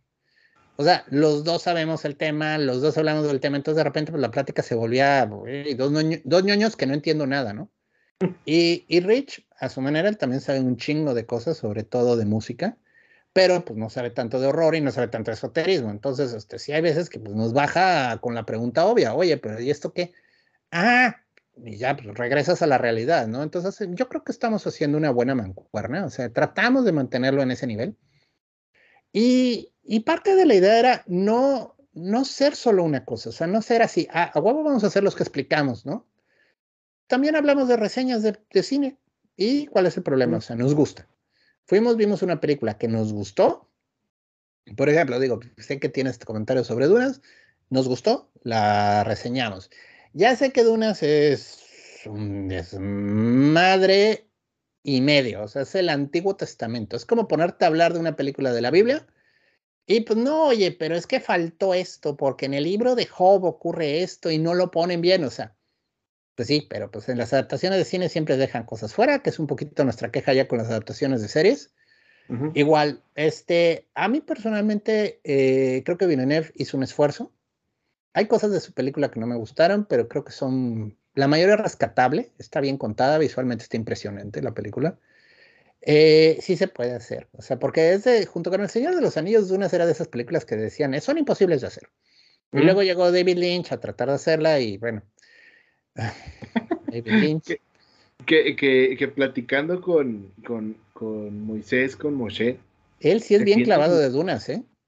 Sí, no, hemos tenido conversaciones muy, muy largas hablando de Dunas. Digo, yo también soy de la opinión que a mí me encantó la película. Este, tiene sus detalles, como todo, como toda adaptación, pero a mí me gustó. La película comparto mucho de la opinión que dieron en la reseña, pero sí cuando eh, se me hizo curioso cuando hablaba con él de cómo defiende a David Lynch con la película y es como, pero amigo, le recortaron mucho, no, no, no sé. Entonces es, es muy, muy, muy interesante. Y digo, este, por ejemplo, la reseña del Caballero Verde que hicieron, a mí se me hizo genial. Tanto así que pues, empecé a ver la serie en, Netflix. Esa película es muy buena, ¿eh? O sea, está muy bien contada. Me molestó el final, te soy sincero, pero está muy bien hecha. O sea, la verdad, visualmente está preciosa. Ah, de nuevo, no, no siempre vas a poder lograr lo mismo, ¿no? Pero es un buen resultado, es un algo que hasta podría recomendar. Tanto así que pues ustedes tienen su reseña. Y eso es muy loable. Entonces, bueno, hacemos reseñas cuando nos gusta hacer reseñas, no lo hacemos a huevo, así como es que tenemos que sacar la reseña, no, o sea, nos late, la hacemos, punto. Y a veces, pues, por tus propios gustos, ahí andas dándole vueltas a algo y ahí andas presionando a tus amigos a ver si quieren hacer la reseña de lo mismo, ¿no? Yo, por ejemplo, con mi novia eh, vimos la miniserie de Chucky. Yo, la verdad, te soy sincero, no soy gran fan de Chucky. Pero la miniserie me gustó mucho, está muy bien contada y Mancini eh, logra juntar todo. O sea, y créeme, es un desmadre. O sea, todas las películas de Chucky es un pa' acá y pa' acá, pa' acá, pa' acá. Y él de algún modo logra hacerlo que, que coherentemente tenga lógica. Entonces, cuando ya dice, ok, ya mira, hasta respetó esto, ¿no? De esta película que está bien chacho. y, y, pues yo ya les dije, oigan, ya vi la serie, está muy buena. Y pues ahí andan viendo si la ven, si no la ven. Fer es gran fan de Chucky, entonces también anda este, en eso. Eh, ahorita yo estoy por, ahora sí que por eh, instrucciones de un amigo y de mi novia, eh, estoy revisando ciertas historias de terror que yo lo vi de películas y que pues, las recordaba de un modo, pero ya después, ahora que las estoy viendo con el filtro de muchos años después, me estoy dando cuenta que eran malas. O sea, eh, hice comentario en el último programa de Poltergeist. La película, yo la recordaba niño terrorífica. O sea, de veras que esa película me dejó mal. Y ya que la vi ahora de adulto, qué mala es. Entonces, es interesante volverlas a ver ya con un filtro crítico y ahorita, por ejemplo, estoy viendo las del Exorcista. Ok. Es interesante, la película 1 la verdad me sorprende, es del 73 y está muy bien hecha. Mis respetos, o sea, la película es completa, está muy bien contada, te están cubriendo las bases. Sí hay algunas cositas que quedan en el aire que si lees la novela entiendes por qué pasaron, pero mira, la verdad está muy bien hecha la historia. Y a diferencia, o sea, es de 73, o sea, tiene 48 años la hincha película y todavía está buena. O sea, sí, te ríes algunas cosas, pero sí la ves y dices, ok. Y luego ya vi la 2, que está horrorosa. O sea, no vean la 2 del exorcista, es un asco. O sea, la verdad es una vergüenza esa película. Este, se ve que es un desastre. O sea, desde es bien sabido que el que estaba haciendo el guion se peleó con el director y el director entonces le dijo, ah, pues yo lo hago. Y pues ahí andaba el director inventándose escenas a mitad de la filmación. Y bueno, el resultado es eso, ¿no? Está muy mal. Y luego está la 3, que es muy buena. La película, bueno, pasaron casi 13, 14 años para que se animaran a hacer El Exorcista 3. De tan mala que fue la 2. Y la 3 está muy decente. Y luego, bueno, pues ya hicieron las precuelas, que esas sí no las vi. Y luego hicieron una miniserie que tuvo dos temporadas, que dicen que está decente. Entonces, es cuando ya puedes hablar del tema, ¿no? Porque digo, a mí me dicen, oye, hablemos del exorcista, pues voy a hablar de la 1 y de la 3, que son las que me han gustado. Pero si me tocan la 2, puedo decir, oye, ahí está, mira la 2. Se nos, a veces se nos va eso porque recordamos la película, pero no la hemos visto. Entonces, estamos hablando de una película que nos encantó y de repente decimos, güey, ¿era, ¿era el tío o era el hermano el que hacía esto? Era el hermano, ah, sí, o sea, y ahí es donde sí dices, no, pues no, no, pues mejor este, revísalo con más cuidado, ¿no? Entonces, es divertido porque hablamos de todo. Hablamos del horror, hablamos de literatura del horror, hablamos de películas, hablamos de novelas y también de cosas que nos llaman la atención. Eh, nos gusta mucho hablar luego de tropos, que es un debraye que nos gusta sentarnos a hablar de, bueno, ¿por qué nos da miedo las alturas, no? Se me hace entretenido el tema, saca, saca ideas que luego uno no tiene, porque digo, si te quedas nada más en lo que ya has escrito en las películas, pues a veces no ves lo que los une. Y ya cuando comienzas a hablar de, oye, las alturas como un tema, comienzas a ligar temas de películas que no habías visto. O sea, ay, miren, esta también, en esta también. Y eso está muy padre. Entonces, por eso también sacamos esos de los tropos, que es divertido. Y luego hablamos de temas serios, que ese quizás es nuestro problema. A veces nos falta, no sé, este, es como, como muy random a veces, pero nos gusta jugar a todo. Entonces, luego hablamos que de la astrología, que de la magia ceremonial, eh, y, a veces, a veces sí pensamos, es que hablamos de esto o vamos a generar más quejas que, apoyo, ¿no? No porque andemos pensando en es que queremos que la gente nos apoye, pero es que también no queremos hacernos enemigos gratis, que esa es otra, ¿no? Entonces, yo tengo mi opinión muy rancia y muy crítica de la magia del caos, ¿no? Que está muy de moda ahorita. Entonces, este, pues no, no quiero, no quiero decir algo que luego me anden citando y no pueda luego invitar a alguien porque, ah, tú eres el cabrón que dijo esto, pues sabes, yo opino esto y ya no quiero estar contigo, ¿no? Entonces, donde dices, bueno, hay que tratar, con los temas de magia y eso, sí hay que tratar de ser un poquito más imparciales, más directos. Mira, es esto, es esto, es esto. En nuestra opinión es así, pero bueno, opiniones varían, ¿no? Y pues así andamos, dando opiniones de todo lo que no nos pidieron que diéramos, pero pues que nos divertimos dándole. Somos como los viejitos del palco de los mopeds, ¿no? Pero bien válida esas, esas opiniones. Y digo, con fuentes fundamentado, nada más de uno nos han sacado de una bronca. O bueno. Ya por último, solamente tengo un punto que quiero checar contigo. Y es una sección, le puse, aquí es una sección de tips para los nenes en casita que quieran aprender magia o iniciarse en el sendero de la misma. Mm. Bueno, miren, las órdenes mágicas funcionan, ¿ok? ¿En qué sentido? Si, si no sabes nada, es como nadar. O sea, puedes leerte mil libros de natación, pero si nunca te avientas a la alberca, no vas a entender cómo se nada. Entonces, los primeros pasos siempre es chida la supervisión. O sea, un poquito de nortes, un poquito de, miren, se hace así. Pueden ver en YouTube mucha gente que te enseña, según esto, cómo hacer los rituales. Algunos muy bien, algunos muy mal. Es lo malo de luego ver el YouTube. Es como si quieres hacer una sopa, ¿no? Y ves recetas en YouTube. Híjole, pues arriesgate a ver si este no te está, en, no lo hizo mal, ¿no? O sea, eso no lo vas a saber hasta que lo intentas. Pero yo creo que el primer paso para hacer magia es perderle el miedo. O sea, el mayor enemigo del mago es el miedo. Primer paso. O sea, dejar de tener miedo de que si lo hago mal, algo malo va a pasar. O sea, también, entiendan, este es un camino de superación y de conocimiento. Sí, te pueden salir cosas, pero son para que las trabajes y para que crezcas, ¿no? Ahora, el error principal de la gente es que se van a los libros de invocación de espíritus en, antes de siquiera saber decir ABC, ¿no? O sea, mm. Eso ya son los manuales avanzados, o sea, es mucho el trabajo de ya la magia avanzada envuelve trabajar con estos espíritus. Pero los primeros pasos para un mago es desarrollar la concentración. Para eso les recomiendo mucho el libro de Moni Sadhu. Concentración, es un muy buen libro. Atrévanse a hacer los ejercicios. Son cansados, yo sé, pero es como desarrollar un músculo que no tienen. Concentración es muy buen libro. Este, hay otro que no sé si está en español, se llama El arte de meditar, es muy bueno. Hay otro que se llama La postura de la meditación, está muy interesante ese, porque luego te convencen que, ah, no, a huevo, tienes que estar en flor de loto, porque si no estás en flor de loto no meditas. No es cierto, o sea, la meditación es una disciplina interesante, pero no, ten disciplina en el sentido de que te complementa. La meditación es un lado y la concentración es otro lado. Mm. No, no es solo uno y no solo otro. y, y aunque les duela, hay que tener buena condición física. Sorry, pero para hacer magia necesitas al menos poder, este, no sé, subir cinco pisos de escalera sin estar bofeando al final, ¿no? No te digo que lo subas corriendo, pero que al menos puedas subirlos tranquilo y llegar arriba y estar bien, ¿no? O sea, se necesita una cierta, pues, constitución, o sea, porque sí es demandante.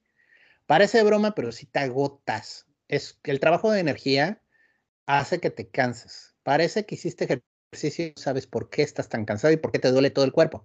Bueno, pues porque estuviste usando partes de tu cuerpo que no son tan obvias, ¿no? Es como cuando llegan a hacerte un masaje y te mueven un músculo que ni sabías que existía, ¿no? Y ahí te anda doliendo una parte del cuerpo que de la madre, yo no sabía que había algo que conectaba esto con esto. Bueno, es igual. Entonces, para hacer magia se necesita primero tener bien disciplinado el cuerpo, la mente, y entonces puedes hacer cosas, ¿sí? Que no les convenzan de que, ah, no, mira, así como las brujitas TikTok, solo pon dos velitas y entonces prende ya tu invocación y va a correr algo. Mm, mejor no. Este, y lean mucho. O sea, les recomiendo que lean. Estudien mitología, estudien historia. Ya hay muy buenos libros sobre las prácticas mágicas. O sea, sí están escritos por antropólogos, de acuerdo, medio como que se burlan de, ay, esto era lo que creían estos tipos, ¿no? Bueno, pero vean cómo pensaban, porque es muy importante para poder luego hacer esta tarea de trabajar con estos, eh, con estas corrientes, ¿no? eh, ¿Pueden unirse a una logia? Sí, funcionan. O sea, las logias mágicas, los grupos mágicos, los covens, los círculos, llámalo como quieran. El problema siempre de los grupos mágicos son dos cosas. El primero es, uno, el que está a cargo. Traten de ver si existe una especie de ciclo de rotación. Es muy útil que no siempre esté perpetuo la misma persona. Porque si siempre es el mismo pendejo, todo el mundo va a comenzar a pensar como el mismo pendejo. Y pues no, se necesita que haya crecimiento y que la gente comience a tomar roles y que él es el líder ahorita, pero dentro de dos años ya no es el líder. O sea, eso ayuda un chingo. Porque entonces llega un nuevo líder, trae otra estructura, digo, todos van a andar en el mismo camino, pero bueno, cada quien lo hace de diferentes formas. Y la segunda cosa mala de los grupos mágicos, el crecimiento siempre va a ser a partir del más pendejo. Es triste, pero así funcionan las clases. Todos hemos estado en clases de algo, supongo, Noten, cuando el maestro de matemáticas te está llevando la lección, siempre el más tonto es el que detiene la clase. Entonces, si todos en la clase son muy listos, se avanza a una velocidad impresionante. Si en la clase la mayoría son tontos, pues aún si tú entiendes el ejercicio desde el inicio, sabes que van a pasar 10 minutos explicando lo que tú entendiste. Y suena feo, pero la verdad es triste. O sea, el, el crecimiento de un grupo depende siempre de la persona más inútil. Entonces, a veces a ti te toca ser más inútil, ¿no? Sin embargo, este, a veces llega un momento en el que dices, güey, es que siempre discuten lo mismo. Siempre es la misma pregunta. O sea, siempre llega uno nuevo y vuelve a preguntar las mismas estupideces. Sí, sí pasa. Lo lamento. Eh, hay un libro muy bueno, es, de esto de superación personal, pero me gustó mucho. Se llama Maestría. Eh, y es precisamente de el análisis de lo que hace que una persona se vuelva un maestro en su arte, ¿no? Este autor se pone a investigar la vida de Mozart, la vida de Charles Darwin, la vida de gente que se conocieron porque hicieron este, aportes importantes, ¿no? Y él decía, es que mira, pasa en la cocina, ¿no? Tú puedes estar trabajando con un chef famoso. El chef hizo su libro de recetas. Puedes tener la receta en la mano y ver cómo está trabajando el chef y no va a seguir su pinche receta al pie de la letra. O sea, y te vas a frustrar porque tú crees que en el libro está todo, que en el modo en el que lo escribió el chef es como se debe hacer y si no está así, está mal. ¿Y qué crees? El chef improvisa, el chef cambia las recetas porque entiende que, por ejemplo, las cebollas están muy secas, entonces necesito darles un poquito más de sabor y para eso uso tantito bicarbonato. O sea, pero eso no viene en el libro. No, pero él lo sabe. Esa es la diferencia entre ser un purista del libro que solo hace lo que el ritual dice y comenzar a entender que las cosas no jalan. Hay un caso muy simpático, esto ya es de fuera, pero es que en el momento en que lo leí dije, güey, es que es cierto. Era este tipo obsesivo, compulsivo, porque de plano sí se necesita uno para hacer eso. Se puso a seguir el manual de recetas de un restaurante cinco estrellas Michelin, de esta cocina nueva, de la, de la cocina así molecular, como lo llaman. Y se puso a seguir las recetas al pie de la letra y a lograr cada receta, cada receta la lograba. Y llegó a uno en el que tenía que hacer con este grenetina unos como esferitas alrededor del guiso. Y lo trató de hacer, y lo trató de hacer, y lo trató de hacer, y lo trató de hacer, y no lograba que la maldita grenetina se amalgamara bien. Hasta que algo en su interior le dijo, güey, es que tiene mucha agua. Y entonces hizo la receta con la mitad de agua y le jaló. Pero él sentía que se había traicionado a sí mismo, o sea, porque rompió la regla, rompió el libro, ¿no? No siguió la receta. Entonces puso a joder al chef del libro, pero al nivel que el chef le dijo, a ver, güey, ven al restaurante, él estaba en Chicago, creo, y hacemos esa puta receta tal día. Pues va. Se ponen a hacerla como si el manual, y llega un momento en el que va a hacer las estas esferitas de grenetina y no se dan. Chef dice, mm, está mal el libro, hay que usar la mitad de agua. Y en ese instante, ¡pum! Se le reventó la cabeza al tipo, porque entendió que ya había entendido a tal nivel el libro que pudo entender lo que no estaba bien. Ese es el nivel de maestría que se necesita cuando se trabaja, ¿no? Llegar a ese nivel en la magia, bueno, tiene sus retos. A mí me pasó. Yo, por ejemplo, estaba trabajando con el heptamerón. El heptamerón trae una serie de instrucciones bien específicas. Primero es esto, luego esto, luego esto, luego esto, luego esto. Te juro que había una que me chocaba. O sea, me chocaba. Iba ya con el tren de invocaciones y de repente esta. Y me rompía el ritmo. Y yo dije, a la chingada, esta la hago antes, la hago al inicio. La mandé al inicio, antes de cualquier cosa, con esa habría. Bueno, hace poco, este, Joseph Peterson, que es uno de los traductores más importantes que hay de Grimorios, él sí se pasea por las bibliotecas de Europa buscando versiones, hizo este, un libro, se llama Elucidación de la Nigromancia, que es precisamente el papá del, heptamerón. El heptamerón surge de este libro, ¿no? ¿Con, qué, ¿Con qué crees que comienza el puto elucidación? Con la invocación que yo decía que no estaba bien. No. Y en ese instante dije, güey, estoy redimido. O sea, de veras que así, a huevo, a huevo. No me lo inventé. No iba ahí. Eso es lo que se necesita. Cuando ya llegas a esos niveles es cuando ya dominas algo, cuando ya puedes decir, ahora sí soy maestro de esto. ¿Sí? Cuando puedes entender por qué, pero no antes. Y parte del problema de nuestra cultura actual es que todo se quiere hacer rápido. La mm. magia es una disciplina que te puede tomar años. Es casi como estudiar una maestría. Yo no te digo que es, bueno, igual es tan compleja como una maestría en algunos sentidos, pero es como, mm, podría ser más como, es que la magia lleva una parte de creatividad, es un poco como el arte. Entonces, tiene reglas muy estrictas, pero también tiene reglas de interpretación. Entonces, es como una amalgama. Es como estudiar música, digo, la música tiene reglas bien estrictas. O sea, los compases, los ritmos, qué es armónico, qué no es armónico, vaya. Hay una teoría detrás de eso, pero brutal, brutal. Cuando uno estudia, por ejemplo, digo, no soy experto en música, ¿eh? pero estaba viendo este documental muy interesante de, ay, se me acaba de ir su nombre. Es un jazzista muy famoso, ¿no? Un trompetista. Este tiene una pieza que es muy famosa, que precisamente está improvisando sobre un patrón pentálfico, o sea, está jugando en cinco posiciones del, compás. Y los músicos que están con él están también trabajando en eso. Lo que está cabrón, y es donde todo mundo dice, no mames, es los otros músicos están en, comienzan en otro punto de la partitura, o sea, no hay una partitura, están improvisando totalmente, pero están siguiendo la misma regla de creatividad. Entonces es cuando se vuelve, o sea, y el especialista que estaba, estoy buscando ahorita en Google para decirles porque es donde necesito de a veces estas cápsulas de Wikipedia para saber. El punto es, y el mismo del video de YouTube está diciendo, estoy, noten, eh, noten, noten, aquí se ve como el baterista está perdiendo un poco el ritmo porque no está logrando mantenerlo. Mm. Y, y, eso es lo que pasa, o sea, eh, parece fácil lo que están haciendo de improvisación, pero no, no está sencillo. O sea, llega un momento en el que, en el que comienza a tronar, o sea, y tienes que ser un güey cabroncísimo para poder mantener este, este, este ritmo, ¿no? Entonces, con la magia a veces hay ese tipo de improvisación creativa que es difícil de que los otros te cachen. Entonces, sí necesitas confiar mucho en los demás porque de otro modo, pues no, se te va a perder así a la mitad de la, de la grabación. Y ese es el problema que tiene luego esto.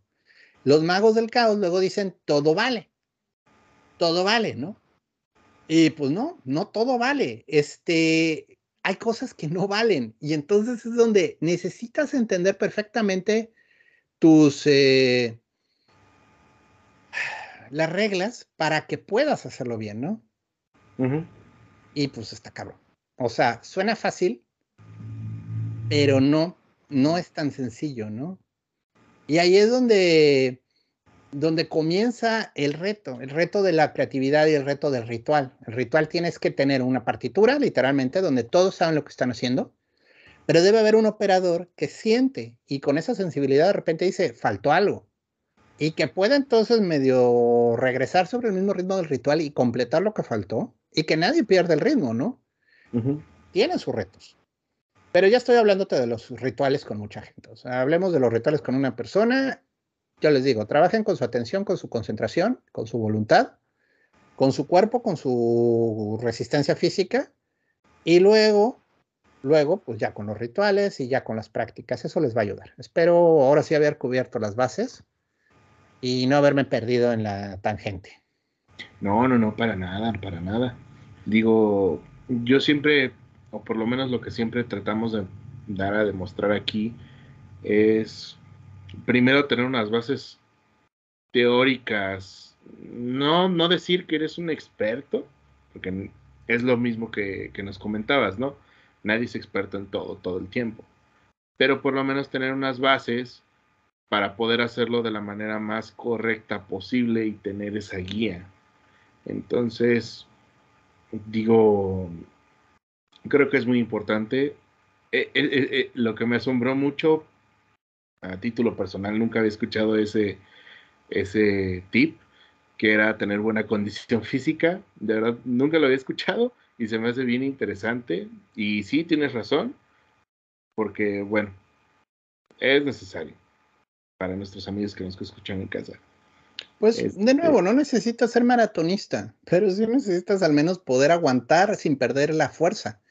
Y no te conviene quedarte a mitad de la, del ritual sin fuerza, o sea, porque eso es pésimo. Te arriesgas a, pues, a desmayarte. Entonces, este, pues sí, sí se necesita un poquito de, de fuerza. No te digo que de nuevo necesitas ser así Super Saiyajin nivel 4, pero mínimo necesitas poder aguantar. Tener algo de resistencia física. Y creo que, creo que es, bueno, es algo, es algo bien importante. Digo, siento que, que, exploté mucho a, a, nuestro entrevistado el día de hoy. Hoy no hablé casi nada. Creo que lo único que vieron que dije fueron muchos sonidos de mm, ajá, ajá. Pero es impresionante escuchar estas cosas. Digo, por lo que estoy notando, Gerardo nos está haciendo una mega síntesis de todos los temas que han tocado en el podcast en otros materiales, en pláticas que, que yo he escuchado que ha tenido. Y ya para darle un poquito más de, cierre a esto, para empezar, quiero agradecerte mucho que me hayas este, dado chance de hacerte esta, esta pequeña entrevista. Créeme que, aparte de que es una ilusión, se me hace algo bien interesante ver una perspectiva de alguien que lleva tanto tiempo, que tiene tantas habilidades en tantas áreas, que lo ha estudiado tan a fondo. Eh, digo, como fan, es como que me vuelve loco totalmente el hecho, pero como igual, como parte de, esta comunidad de podcasters, podemos decirle así, eh, es bien interesante también hacer estas uniones. Digo, pocos son los programas que se hablan sobre este tipo de temas con este tipo de perfil, no cayendo en el perfil barato, este pseudo superacionista. Y de verdad te agradezco mucho el tiempo, te agradezco mucho tu conocimiento y pues no sé si quieras darnos alguna conclusión, digo, el micrófono está para que nos digas lo que quieras.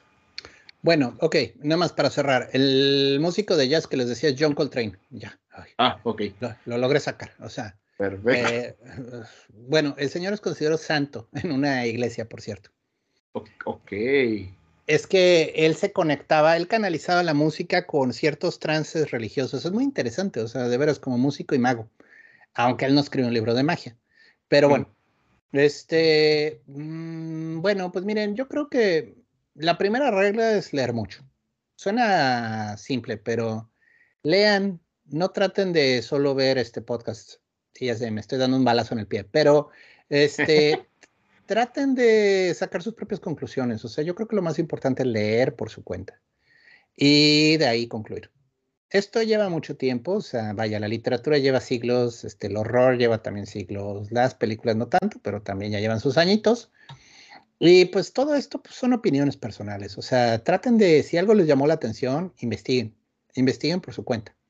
Y pues de nuevo, desde una vuelta estamos todos ahí. Es buen desmadre, se arman ahí sus discusiones, siempre es, perdón, siempre es divertido, pues ahora sí que conocer gente que anda en las mismas ondas y hace preguntas inteligentes. De nuevo, yo no creo que haya, o sea, que, que una persona que pregunta se tiene que equivocar. O sea, a veces la gente que ya sabe te puede ayudar a evitar un poco las broncas, ¿no? Pero pues bueno, si uno anda de necio de que es por ahí, bueno, también se puede adquirir experiencia interesante. Hay un ocultista, un mago que se llama Jake Stratton Kent. Siempre me ha gustado su comentario. Él dice que los verdaderos magos tienen las puntas de los dedos quemadas. De las veces que trataron de hacer algo y les falló. Y ¡pum! se quemaron así, ¡ay! Y ya no siguieron por ahí. Pero que la manera de darte cuenta de, de, vaya, del éxito que ha tenido una persona es por los fracasos que ha tenido. O sea, de las veces que la ha regado.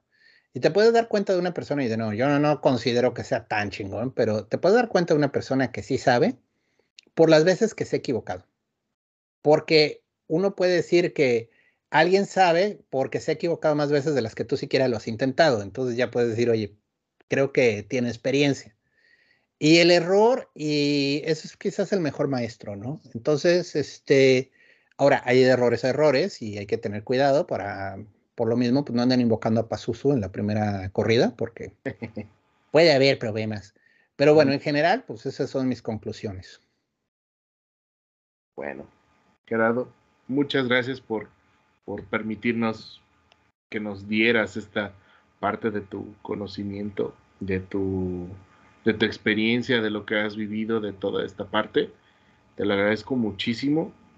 Espero algún día esperemos no sea muy lejano, volverte a tener en los micrófonos de aquí de la luz oscura. Seguro. O tal vez, pues, ya le dije a Fer que es el día que quieran invitarme, yo estoy más que dispuesto a ir al programa, a platicar cualquier cosa. Ya le dije yo que puedo ayudarles si quieren hablar de Warhammer 40.000. Yo puedo ayudarles mucho porque es una materia en la que me muevo un poquito, vamos, el lore de esa cosa es enorme. Es divertido. Me gusta mucho la idea del Warhammer. O sea, tiene conceptos de.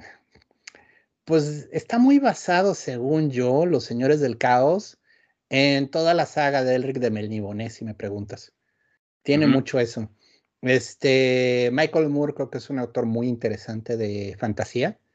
Él comenzó a escribir fantasía en los setentas y donde Tolkien tenía estos personajes perfectos, idílicos y demás. No, pues te contaba unas historias bien azotadas del pobre Murko, o sea, sus personajes, si verás que llegaron al mundo a sufrir, o sea, y, y son muy interesantes los conflictos entre el orden y el caos, porque lo que Murko planteaba es, no hay bien y mal, o sea, es orden y caos. Y demasiado orden es igual de malo que demasiado caos. caos. Entonces es necesario ambos y cuando uno de los dos se sale de control, llega el campeón eterno y lo ponen de nuevo en orden. Y el campeón eterno tiene muchos nombres. Nosotros lo conocemos como Quetzalcóatl, como Rey Arturo. Son todos esos héroes legendarios que en algún momento este, prometieron que volverían cuando la gente lo necesitaba, ¿no? Pero esto es en todo el multiverso, en todos los mundos, en todas las realidades. Y pues curiosamente el campeón eterno es un solo ser. Entonces, este pobre personaje, que está maldito, literalmente, a que lo llaman a realidades. Y de repente es un elfo, de repente es un humano, de repente es un enano, de repente es un humano en un mundo de dirigibles y de armas de eléctricas, de repente es un albino elfo enfermo de tifoidea que se está muriendo. O sea, es muy divertido porque siempre es el mismo. Y él tiene conciencia que siempre es el mismo, entonces está bien azotado porque a donde llega siempre llega con muy mala actitud. Así como de, bueno, ¿cuál es el problema? No, es que Más o menos como nuestro, nuestro querido brujero en The Witcher, ¿no? Que era lo que platicaban en el, en el episodio. Pues el brujero es similar, solo que este redúcele la constitución física a la de un enfermo de tuberculosis y ese es Elric de Melniboné. Elric lo que necesitaba era una espada que se llamaba la espada oscura, que es una espada vampírica. Entonces, cada vez que mataba a una persona, el alma de la persona entraba a la espada y le daba el fuerza. Y solo así sobrevivía. Pues ahora ya me dio curiosidad, lo voy a leer. Oh, sí. Mira, si, si te llevas de aquí tarea de algo, eh, lee las de lee Elric. Gerardo, tengo un montón de tarea que no te imaginas. Ahorita, ahorita que haga las anotaciones, ahorita que esté revisando el programa, tengo un montón de cosas que voy a anotar. Elric de Melniboné, por favor, lee esas. O sea, están en español. Eh, no sé ahorita quién los esté manejando. Yo los leí con Martínez Roca. Pero toda la saga de Elric es muy buena. Es bien trágica. O sea, porque el tipo literalmente es. Él trabaja para el caos. O sea, está bien chida sus historias porque eh, se le aparece el duque del caos, ahorita es Ariok, Ariok. Y de hecho, cuando mataba gente, hay un momento en que comienza a gritar: ¡Almas para Ariok! ¡Almas para Ariok! Así bien como cráneos por el trono de sangre. Así como con Korn, ¿no? Este, como con Korn, exactamente. Y, y Ariok es un personajazo. Cuando llega a aparecerse, o sea, R que está así en un pedote, así marca monstruo y llega Ariok, oh hijo mío, cómo te amo, pero hoy no te puedo ayudar, otro día te ayudaré. Y se va oh de puta, ¿para qué estoy aquí entonces? O sea, así, o sea, pero es que al final él mata a Ariok. Ese es el secreto, o sea, por eso Ariok lo usa y no lo usa, o sea, sabe que está destinado a morir a manos de la espada oscura. Entonces es como que, mm, no sé si te quiero ayudar hoy. es muy interesante la historia vale la pena. O sea, Elric es de las mejores fantasías así de duras. Si leíste Berserker, por ejemplo, el cómic de este mangaka japonés. De Kentaro Miura. Este, eh, Berserker está basado en Elric. ¿En serio? Oh, sí. Oh, no. Ok, tengo que acabar de leer lo que tengo que acabar de leer de Berserk y voy a empezar con esto. Definitivamente. Sí, sí, vaya, Berserk es más gráfico, porque obviamente es un manga, ¿no? Pero no, no mames, güey. Los señores del caos son una pendejada, o sea. Y cuando llegan, mutan, o sea, la gente se comienza a convertir en como orcos, o sea, en jabalíes, en perros, o sea. Y, y Elric no, porque pues, es su campeón, ¿no? Pero sí, voltea y de repente el tipo que era su general ahorita es un pinche hombre lobo horrible, ¿no? Y pues es el caos. El caos desatado, o sea. Está padre. O sea, y Warhammer 40.000 se basa un chingo en Elric. Y en Murkock en general. Sí. Ay, pero bueno, ¿qué te puedo decir? Eh, definitivamente tenemos que grabar algo algún, alguna vez. Con Fe, con Ricardo. Sí, seguro. Warhammer es chido y hay muy buenas tangentes, como Henry Cavill es un super nerd de Warhammer y todo el mundo quiere que actúe en una película de Warhammer y ya sabes. Sí, más aparte todos los proyectos truncos que ha tenido el 40.000, más todas las historias de lore, de trasfondo. Es como, por ejemplo, no sé, no sé si te sabes este dato. ¿Mm? ¿Has escuchado sobre la herejía de Horus? Sí tan solo ahí es el ejemplo perfecto de cuántos libros se pueden sacar de un hecho, de una fracción de la historia, que son como 70 libros creo que al día de hoy de, de esa parte o más. Sí, no, yo, yo no he leído tanto de la lore de Warhammer. Leí las novelas del comisario Kane, es la neta. Esas ah, son muy buenas. ¿Cómo me gustó ese personaje? Porque es un humano metido en una situación bien espantosa, o sea, porque el, el mundo de Warhammer es horrible a menos que seas un pinche Space Marine que parece pinche Hulk con genes del Capitán América en una armadura de combate mecha que resiste una bomba atómica. Así, bueno, quizás, ¿no? pero pues hay monstruos en el universo Warhammer que te abren la armadura como si fuera hoja de lata, o sea, los pinches tiránidos y cosas así, que dices, güey, yo soy un humanito, o sea, tengo un triste blaster, o sea, ¿qué hago contra esa pendejada? O sea, no se has llevado. Ay, Dios mío. Pero bueno. Bueno. Quisiera, quisiera seguir con el, con el chismecito porque hay un montón de lugares donde podemos cortarle. Te van a, te van a odiar tus fans, o sea, ya, ya llevamos casi dos horas de programa, o sea, así es como, mm, y ahora voy a oír esto. Si luego nos critican en Histeria porque duran una hora y cuarto. Mira, tengo el récord de un programa que hice de tres horas. La ah. gente lo oyó. Y lo peor del caso es que es el capítulo más escuchado. Ah, bueno, pues tienes fans que les gustan los programas largos. Nosotros tenemos el problema que la gente luego dice es demasiado largo un amigo mío me dijo, ya descubrí en qué momento puedo oírlos bien. Se echó un viaje de carretera de Querétaro a Monterrey y se fue oyéndonos. dice, me la pasé bomba porque los iba escuchando, era como si estuvieran ahí sentados conmigo hablando. dices, bueno, sí, pero no sé si eso se puede anunciar como plus. No sé, yo, yo por ejemplo de mi trabajo, como tengo que manejar varias horas, pues sí me los escucho. Cuando está padre ahí. Sí, está padre para manejar. Sí, y aparte ya después lo escucho con calma para hacer mi análisis y sacar mis cosas y mis fichas. Ya. Pero esa es la cuestión. No me maten, por favor, fans de La Luz Oscura, no me maten, pero tenemos que cortarle aquí con el doctor. No, que pues no es doctor.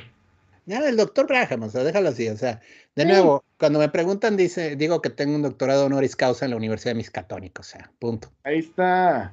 Ya. ¿En qué? En exploración del Polo Norte. ¿En qué? En clasificar pingüinos gigantes. Sí. Ahí está. Ya. Pero bueno, el punto es, este, un gusto. Y cuando quieras, este, avísame, ya ves que podemos ñoñar del tema que digas.